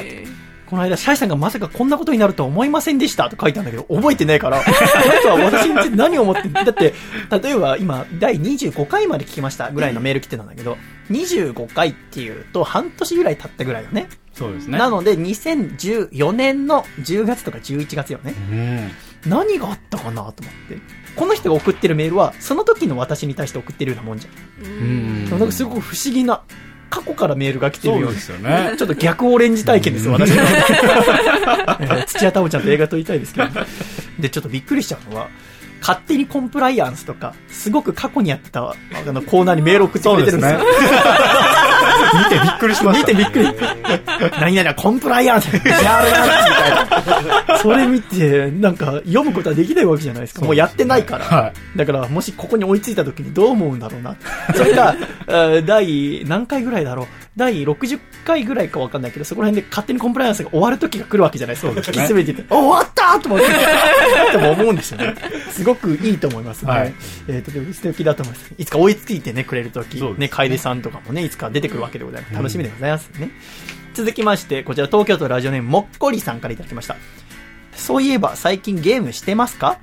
アコラジッコからおすすめされた狼は進んでいますか？プレステ4だけど、スターウォーズバトルフロントすごく面白いよっていう、同級生からみたいな。ゲーム最近やってないのよね。家族らはゲームを？君はだってマインクラフトをやるっていう約束をそうですよね。知ってましたけど。なんかドラゴンクエストビルダーズっていうなんかドラクエとマインクラフトがね、うん。合体したやつが出るそうなので、それを、はい、検討し始めました。ああ、そうなんだ。はい。はいこの、今書いてあったこのバトルフロント、スターウォーズ、スターウォーズのゲーム、私もやってみたくて、なんかその船乗りの堀川っていうやつが、今度、プレステ4ごと持ってきてソフトも一緒に持ってきてやらせてくれるって言ってたんで、ちょっとやってみる予定ですけど、あれなんですよ、FPS なんですよね。あの、一人称の見、あの見た目で要は敵を倒すっていう、自分が一人のストームトルーパーとかになってる。ああいうの下手なんですよね、ゲームが。やっぱゲームが下手って悲しいですよね。あね、たまに誘ってもらってゲーセンとか行っても全然勝てないから。ー。うん何も面白くない。一番面白いのはあのコインゲームが面白いですね。あのージャックポットみたいなコイン設定あって、コロコロコロってこれあって、ね押し出されて、コランコランコランって落ちる。あれが一番好きですけどね。なんか格闘ゲームとか得意になってみたいなと思いましたが、今週はメールテーマ、メッセージテーマ2つ設定をしておりました。1つ目は、え細身のシャイボーイさんに誕生日プレゼントを送ろうっていうコーナーでございますね。はい。これは、えーメールの世界で構いません。ラジオの世界で私に、えープレゼントを送ってくださいっていうものを設定しておりましたが、1通目こちら、愛知県のラジオのみどりさんからいただきました。岐阜県の女性からでございますね。シャイボーイさん皆さん、こんにちは。こんにちは。こんにちはいつも楽しく拝聴させていただいております。シャイボーイさん、お誕生日おめでとうございます。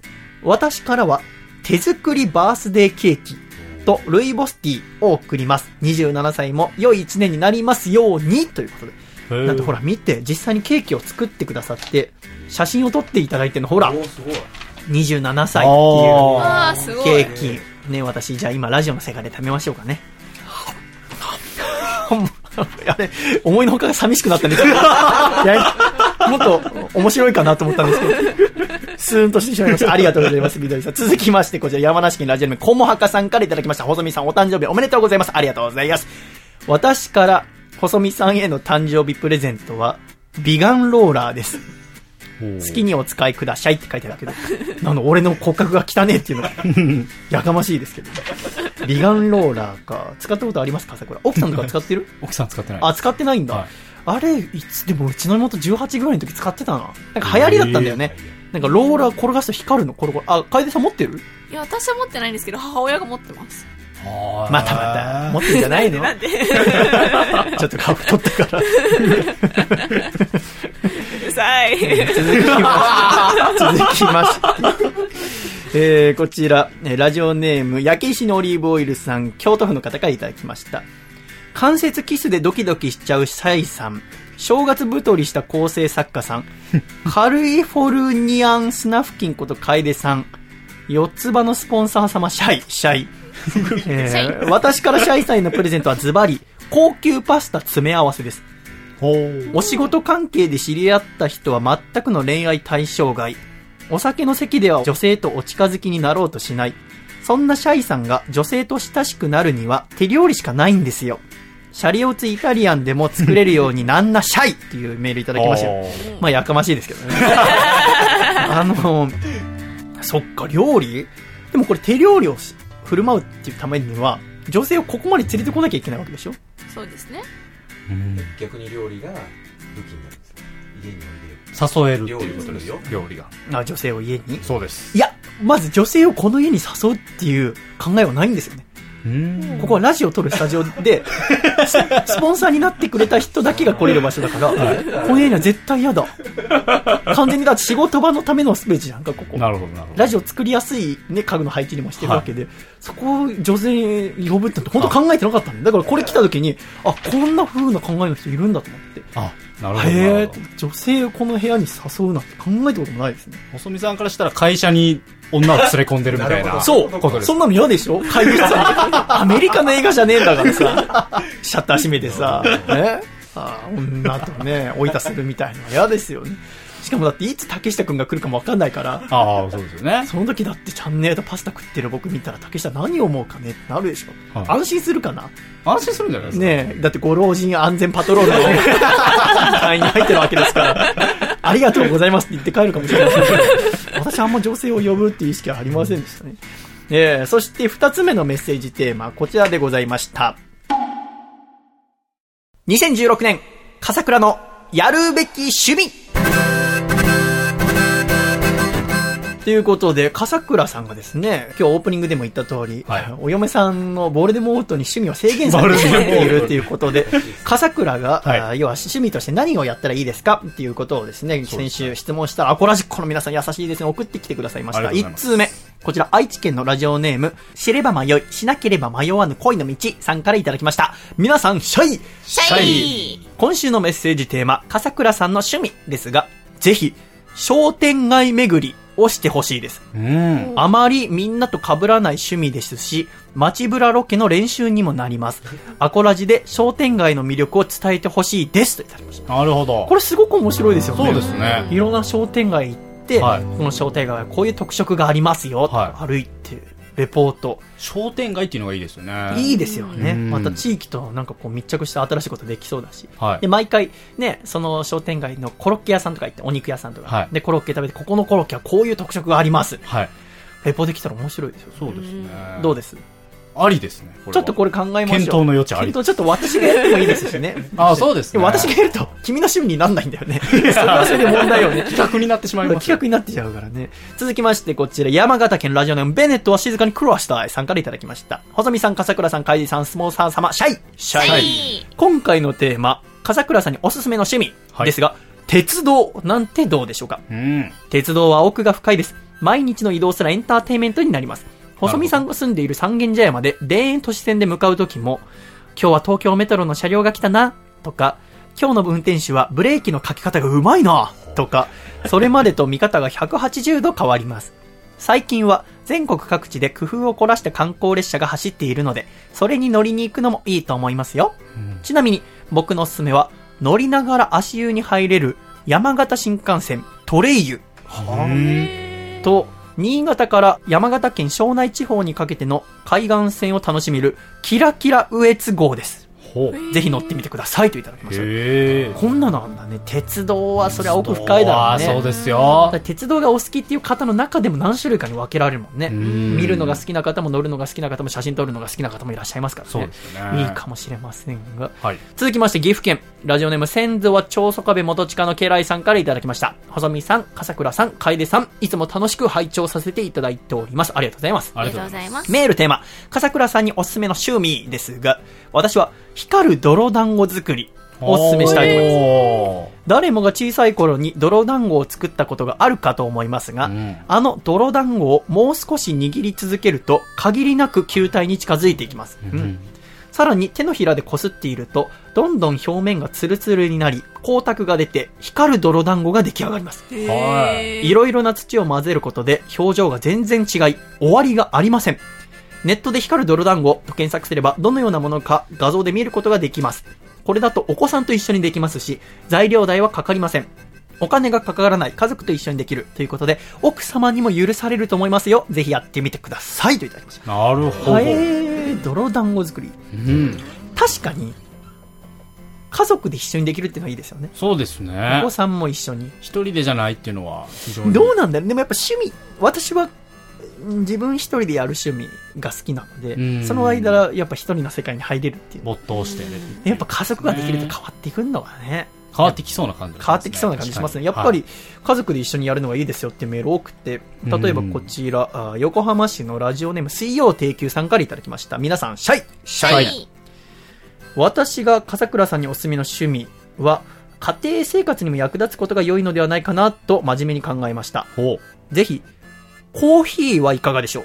はあ。豆を買ってきて自分で入れてみるのです。普段からコーヒーを飲むなら生活にも役立つし、費用も高額ではありません。笠倉家のウォーターサーバーも有効に使えることですね。何より、スタバで MacBook 的なちょっとしたおしゃれ感が笠倉さんに似合うかなと思いました。って言ったらコーヒーどうです？コーヒーは、あの、君豆はい、豆じゃないんですけど、うん粉のやつを、うんあの、スタバのコップで、うん あの、ウォーターサーバーのお湯を入れて、飲んだりとかすることはあります。ただ、え？家でスタバのコップを使って、はいインスタントコーヒーを飲むの？あ、はい。ダッセ で、あの、こう、MacBook で台本こうやって書いて、ははあ、好きだねカチカチと。あじゃあコーヒーは本当にいいかもね。そうですね。ただ、あの、まあ、嫁がですね、うん。非常にコーヒー、うん。あの、砂糖を、例えばスティックタイプの砂糖があると思うんですけど、あれを3本ぐらい入れたりとか、で、さらに牛乳入れたりとかじゃないと飲めないので、もしかしたら、その豆の良さとかを全て消してしまう可能性があります。そっか、じゃあ一生、コーヒー飲むは飲むんだ。飲むは飲みます。じゃあ、まあはい。できない話ではない。まあでも、はい。ありっちゃありですよ。なるほど、なるほど。うん。今週最後のメールいただきました。こちら、ラジオネーム、アマポットさん。えー過去寒いので、ラジオネームを保温してみました。っていただきました。えーおすすめは、嫁を抱くって書いてありますけど、ありがとうございます。まあ、いろんな趣味が、趣味っていうのも、えー、っていうのありましたが、はいえーなんとですね、今週あの、竹下くんもですね、えー、笠倉におすすめの趣味があるということでお私の部屋に来て喋ってくれましたので、ちょっとその音源をお聞きいただきたいと思います。では、竹下くん、よろしくお願いいたします。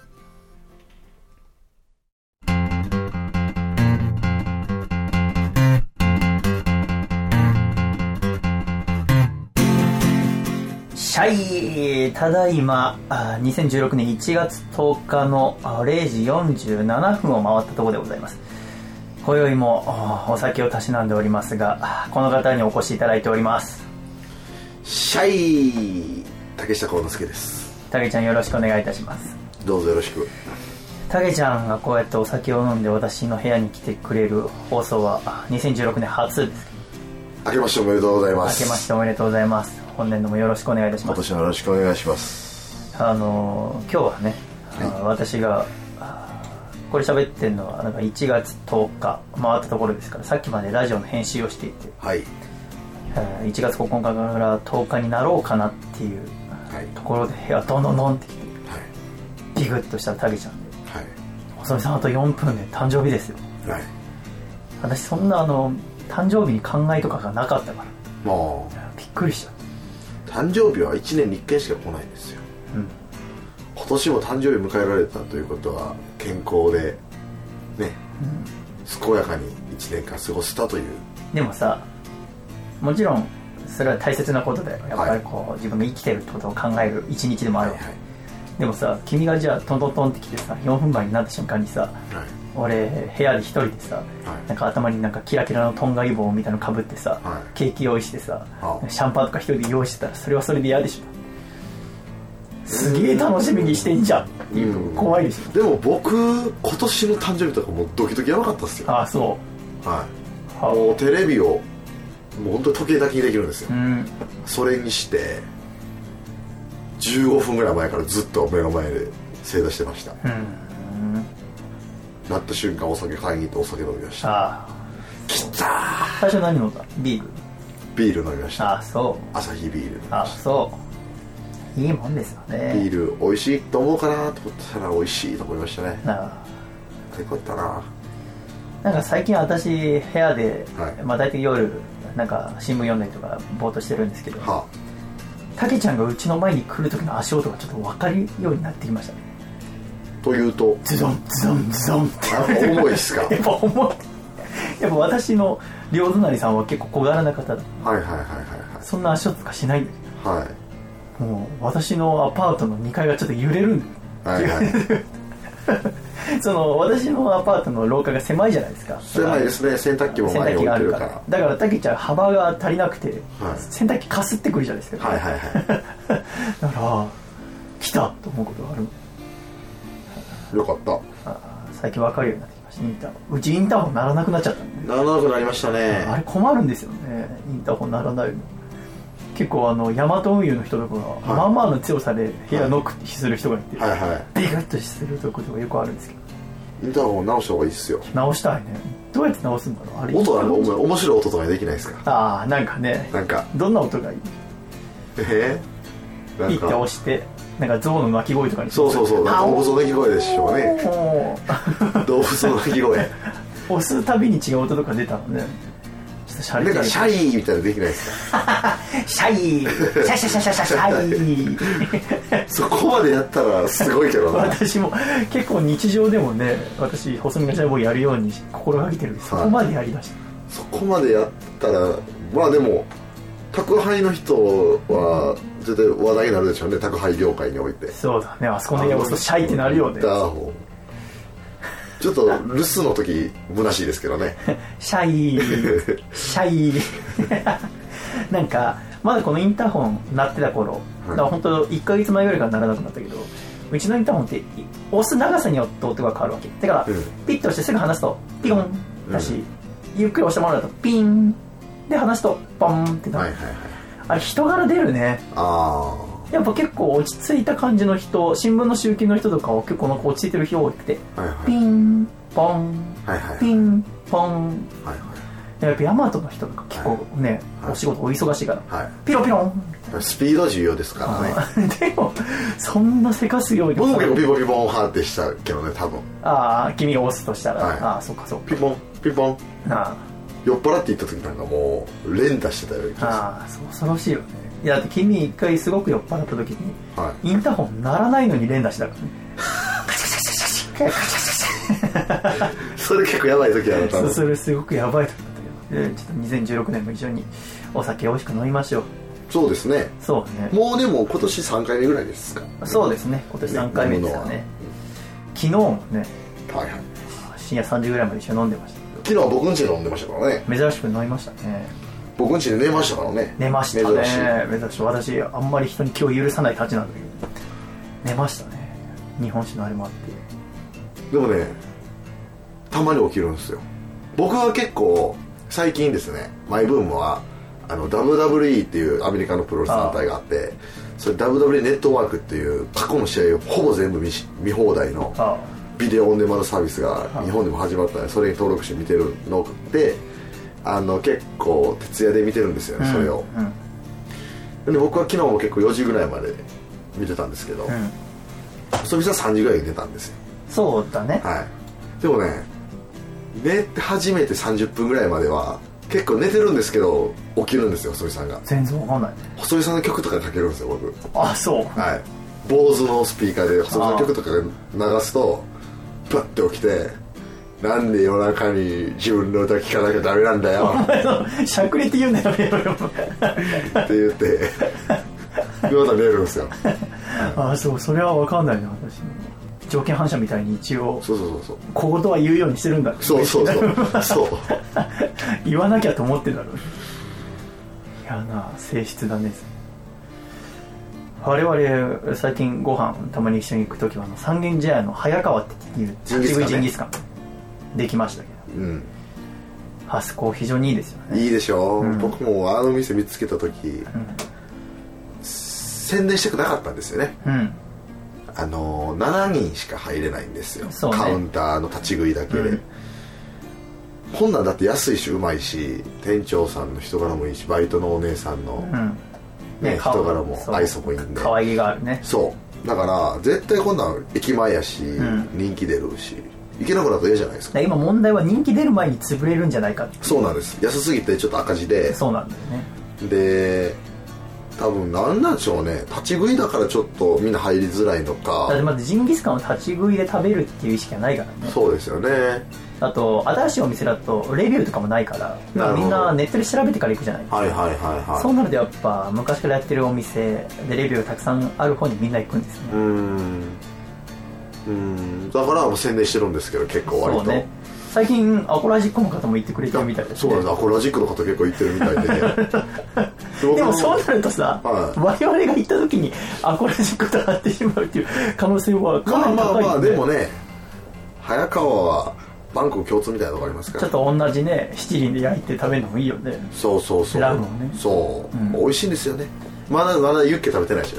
食べてない。炙りユッケでしょ。あの生々炙りユッケ。あれ美味しいんでしょ。あれあれちゃういってほんま。行かなきゃ。あれはやばい。全部うまいけいどやだからでこのね1月4日からあオープンしてるから、うん。年内。だから炙りユッケ食べたいなと思ったの。はい。なんか行った時にちょっとタキちゃんとなんか喋りながら食べたいなと。結構一人で行くんだけど。はいはいはい炙りユッケに関してはちょっとおおって言いたいってのがあるから、はいはい。まだ行ってない。だってでも生ビール最初の1杯100円ですからね1杯ね。目。あんなんだってなんなら発泡酒とか買うより安いでしょ、うんそうよ。缶。うん。ね。私のおすすめはやっぱおにぎりだけどね。ラムの佃煮。ラムの佃煮が入ってあれさあれ100円ですからね。そう。あんなんコンビニでちっちゃい塩おにぎりで100円ですからね。だからあれで早川でおにぎり食べた後でもコンビニでおにぎり買えなくなっちゃった。ですよね、あんな美味しいんだもん。駅前からすぐですね早川。立ち食いジンギスカン早川。うん。ぜひ、えー、ツイッターインスタグラム、ん。えー LINE もしてますので。すごい早川 SNS をふんだんに使う。そうそうそう。あれすごい。これもじゃあ赤字なんでちょっと今、ちょっとねみんなで行きましょうまたね今度ね。はい。あー大阪といえばあのうちの作家の笠倉。があ。正月太りでブヨブヨになって帰ってきた。あそう、うん。リバウンド。うん。してたわ。あかんやん。そんな笠倉が今年趣味を決めたいっていうはあ、はあは話してたんですけど、うん。何をおすすめしますか？笠倉に趣味。あ、なんまたどうせあ今聞いてるアコラジックの人とか竹下やからどうせまたトレーニングって言うんやろうって思ってるでしょ。そこのあなた。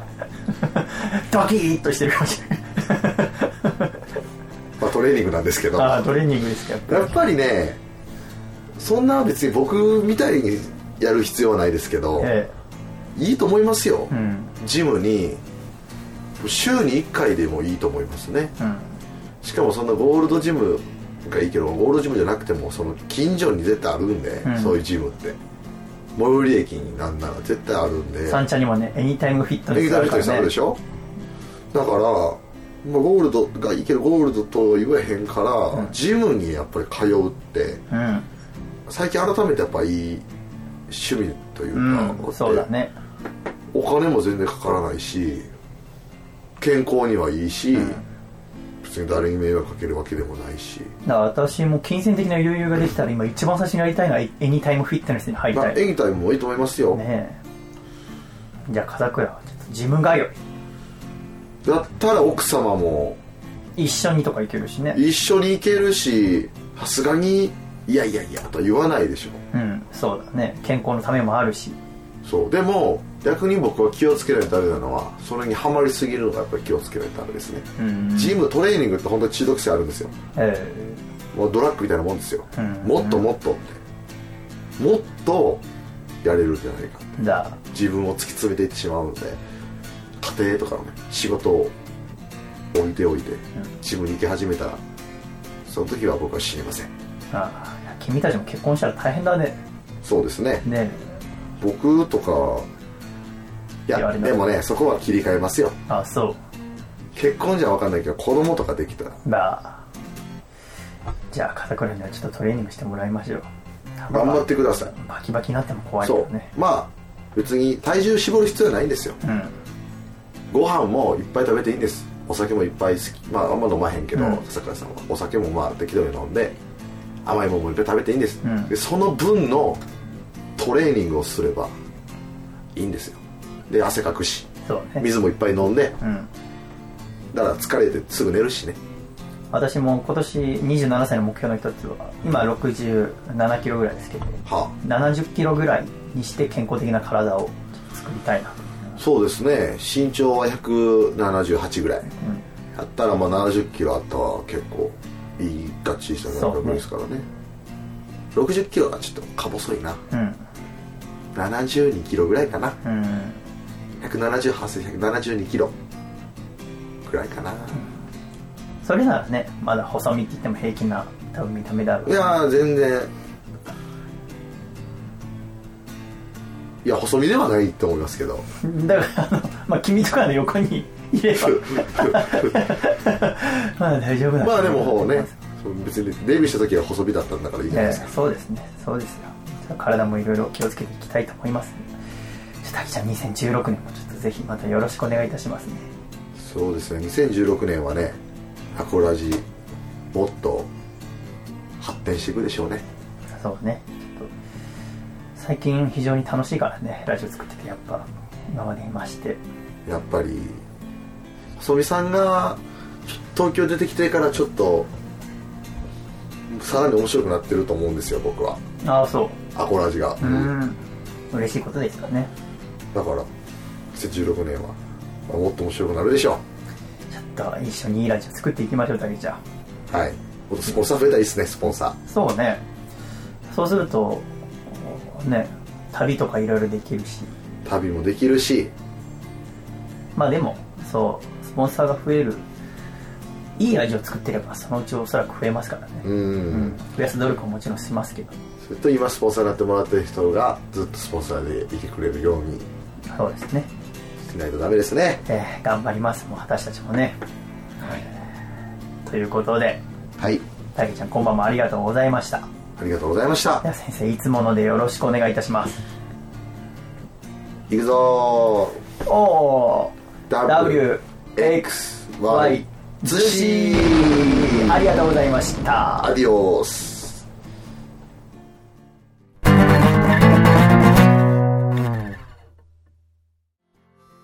シャイということで、竹下さんありがとうございました。ということで、笠倉、はい筋トレという、そうですね。ジム通い。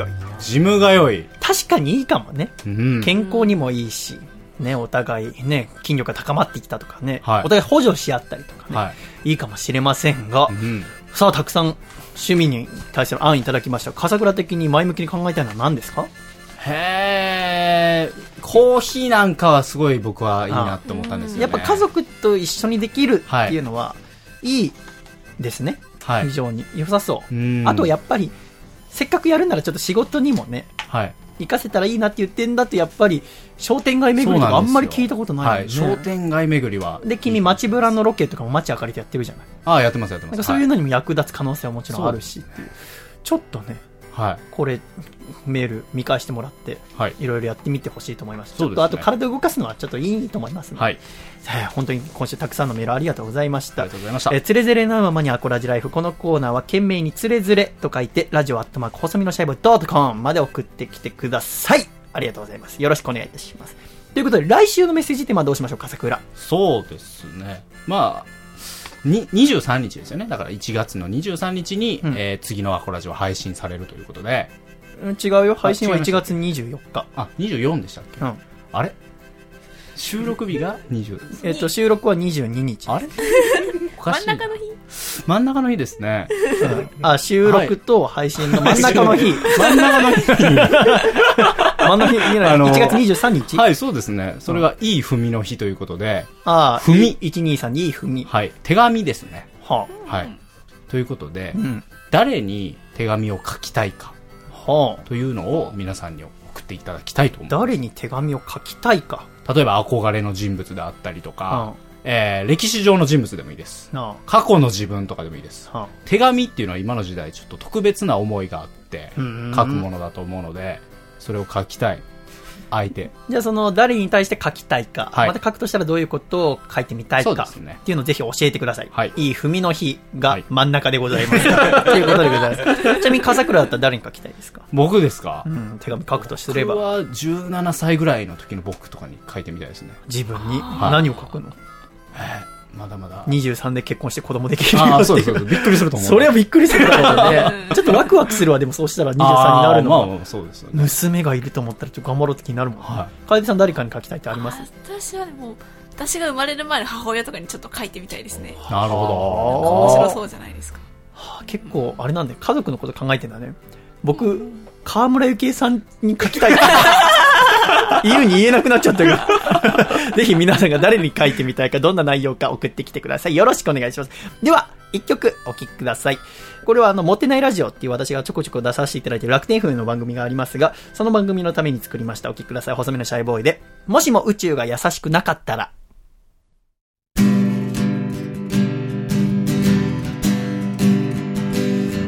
ずっとあなたのことが好きでした大切に大切に思ってきました。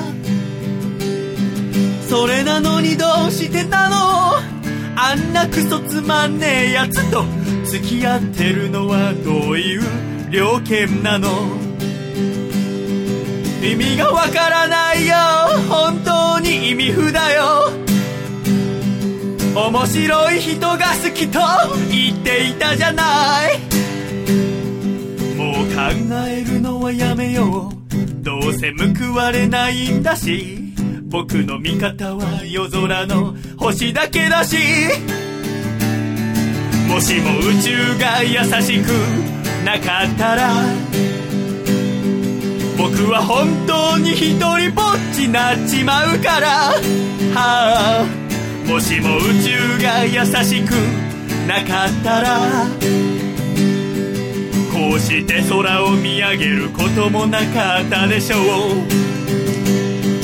だけど今日はもう部屋に入ろう寒いから風邪をひくのは本当に嫌だから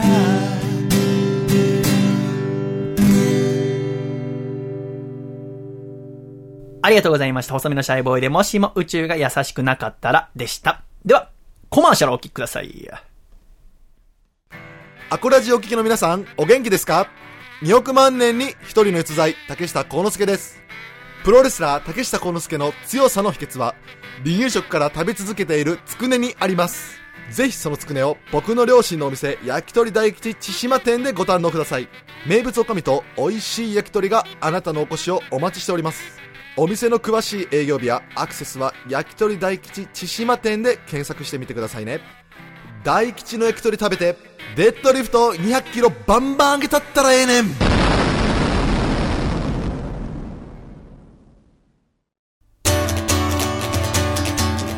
茨城県。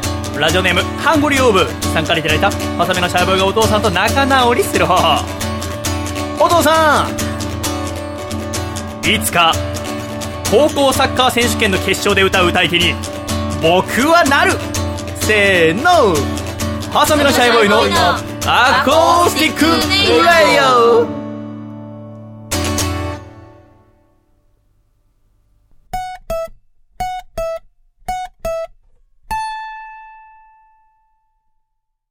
俺の人生をかけた人生をかけた人生をかけた人生をかけた人生のスタートです。見送りに来てほしいよ。君の人生をかけた人生をかけた人生をかけた人生をかけた人生のスタートじゃん。手を振るよジケラッチョ。狭間律師のスーパーハイパーイヤー。狭間律師のスーパーハイパーイヤー。このコーナーはアーティストの狭間律師さんの新曲を毎週お送りしております。今週も狭間さんからメールいただいております。皆さん、お疲れ様です。お疲れ様です。お疲れ様です今週も新曲を送らせていただきます。今週の曲も桜をテーマに作りました。拙い英語で歌詞も書いてみました。チェリーブロッサムという曲です。お聴きくださいといただきました。で、お聴きいただきましょう。狭間律師で、チェリーブロッサム。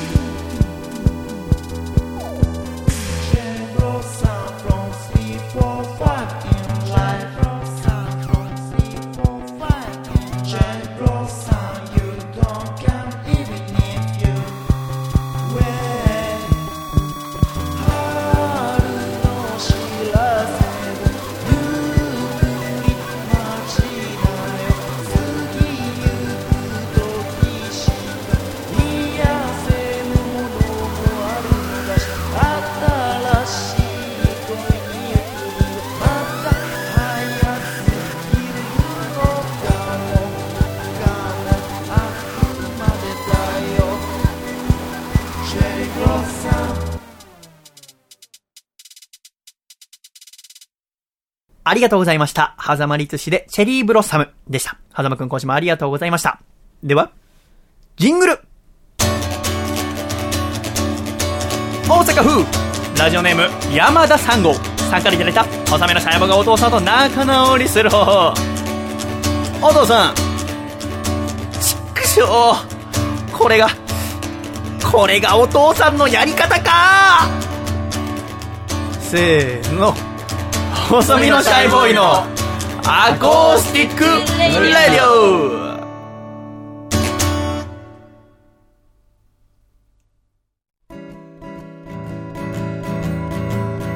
細身のシャイボーイ細身のシャイボーイ細身のシャイボーイ Oh yeah 細身のシャイボーイ細身のシャイボーイ。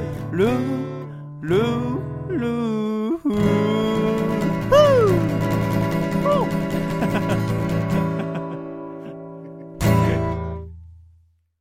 第20相当前の 第93回細身のシャイボーイのアコースティックラジオ。この番組は、大分県カコちゃん、東京都シャトーブリアン、静岡県エルモミーゴ、埼玉県小林腰痛おじさん、岐阜県緑、徳島県ソマ、東京都エクストリンパーリー、青森県フジモン、東京都高木、埼玉県ウニウニ、栃木県最速の変態、以上11名の提供で、細身のシャイボーイと風倉亮、楓、ウニウニさんの4名でお送りしてまいりました。今週も最後までお聞きくださり、誠ありがとうございました。では、エンディング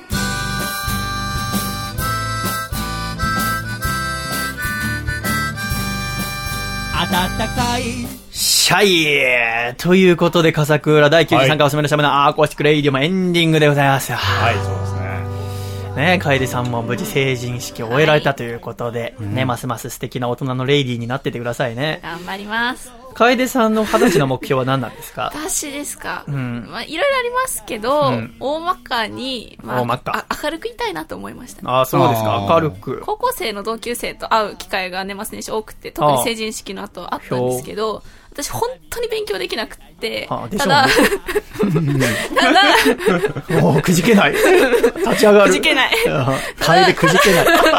あの、卒業アルバムとかによく書かれていたり、よくいろんな子に再会して言われたのは、ええ本当に勉強とかできなかったけど、でも君が明るかったのはすごくいいことだと思ったんだっていうことはすごく、うんねいろんな人とか先生方にも言われたので、うんうんまあそれを崩さず明るくいたいなと思います。なるほどね。これからもね、笑顔振りまいて、なんかちょっと悪い言い方。振りまきますよ。えーいや、いいことですよ。私なんかはなかなか笑いませんので、うん普段。こうね、お、やるのか、小娘。なんかあの、笑ってる人を見ると、やっぱ自然に笑顔になりますから、非常にいいことだと思いますよ。だから私はこう収録してるときはね、あの、聞いてる方はなかなかどういう感じで喋ってるかわかんないかもしれませんけど、こう、丸いテーブルを囲んで、私のあ遠い面に楓さんがいて、私の右向かい、えー、楓さんの左向かいのところに笠倉がいてっていう形で喋ってますけどもね。はいえー、楓さんがね、笑ってくれば私も笑いやすくなるわけでね。やっぱ、あの、いろんな声の本とか、ラジオパーソナリティさんのインタビューにも載ってるのは、一番笑顔で喋ってる声が一番美しい声だっていうのがありますから、笑顔で喋るのが一番いいことでございます。楓さん、じゃあ、今年もよろしくお願いしますね。よろしくお願いします。ということで、第93回細身のシャイボーイの Acoustic Radio MVP はどなたにいたしましょうか、楓さん。うん、どうしましょうか。じゃあ、今回は、あもう今週一番たくさんメールくださった、愛知県のラジオネーム、関戸場さんに、93回の差し上げたいと思います。おめでとうございます。おめでとうございま。ますねいつ頃追いつくか分かりませんけど。そうですよね。今なんか漢字だと、1日、えー2個か3個ぐらいのペースで聞いてくださってるんですね。結構なペースでメールね。ってなると、まあ2ヶね月しないで追いつきそうですから。はい。えー、あ MVP なってるって 後で気づく。えー持ってですね、ちょっと赤いタオルを送りますので、少々お待ちくださいませ。ということで、シャイは新しいアルバムがですね、1月17日、本日発売になりました。ぜひ私のホームページから買っていただいたり、えー、ライブ会場でお買い上げいただいたら嬉しいことでございます。えー、全部で全10曲入り、その曲と曲の間にですね、今日喋ったのとはまた違う曲に対する思いなどですね、喋った1時間のラジオ消しになっておりまして、1枚1000円送料込みでございます。ぜひぜひお買い求めくださいませ。よろしくお願いいたします。そしてライブの方は、1月17日、これ配信日でございますけども、表参道ヘレナで夜7時からですね、私のお誕生日会がございます。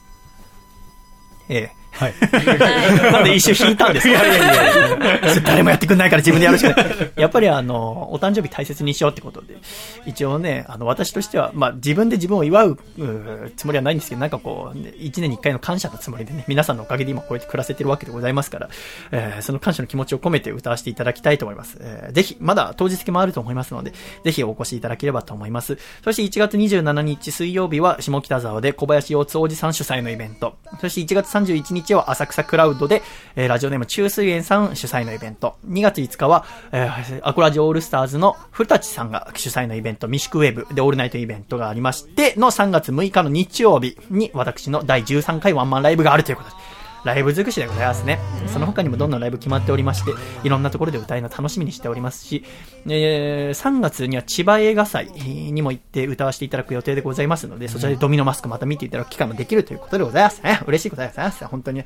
えー、はずまくんも音楽頑張ってますし、みんな一生懸命頑張って風邪をひかないように健康にだけ気をつけて、えー春を迎えられるようにね、はその、春の準備をしながら、いや、頑張ってまいりましょうね。本当に今週も最後までお聞きいただきまして、誠にありがとうございました。ウニさんもありがとうございました。最後までお付き合いいただきまして、えー、これからもちょっとぜひ、風倉楓ともども、ラジオ頑張って作ってまいりますので、これ時間皆さんよろしくお願いいたします。今週もありがとうございました。ではまた来週、笑顔でお会いしましょう。では、いくぞ !1、2、3、シャイまた来週楓さん、竹下くん、成人おめでとう。前野さん、永田さん、お誕生日おめでとう。回だったね。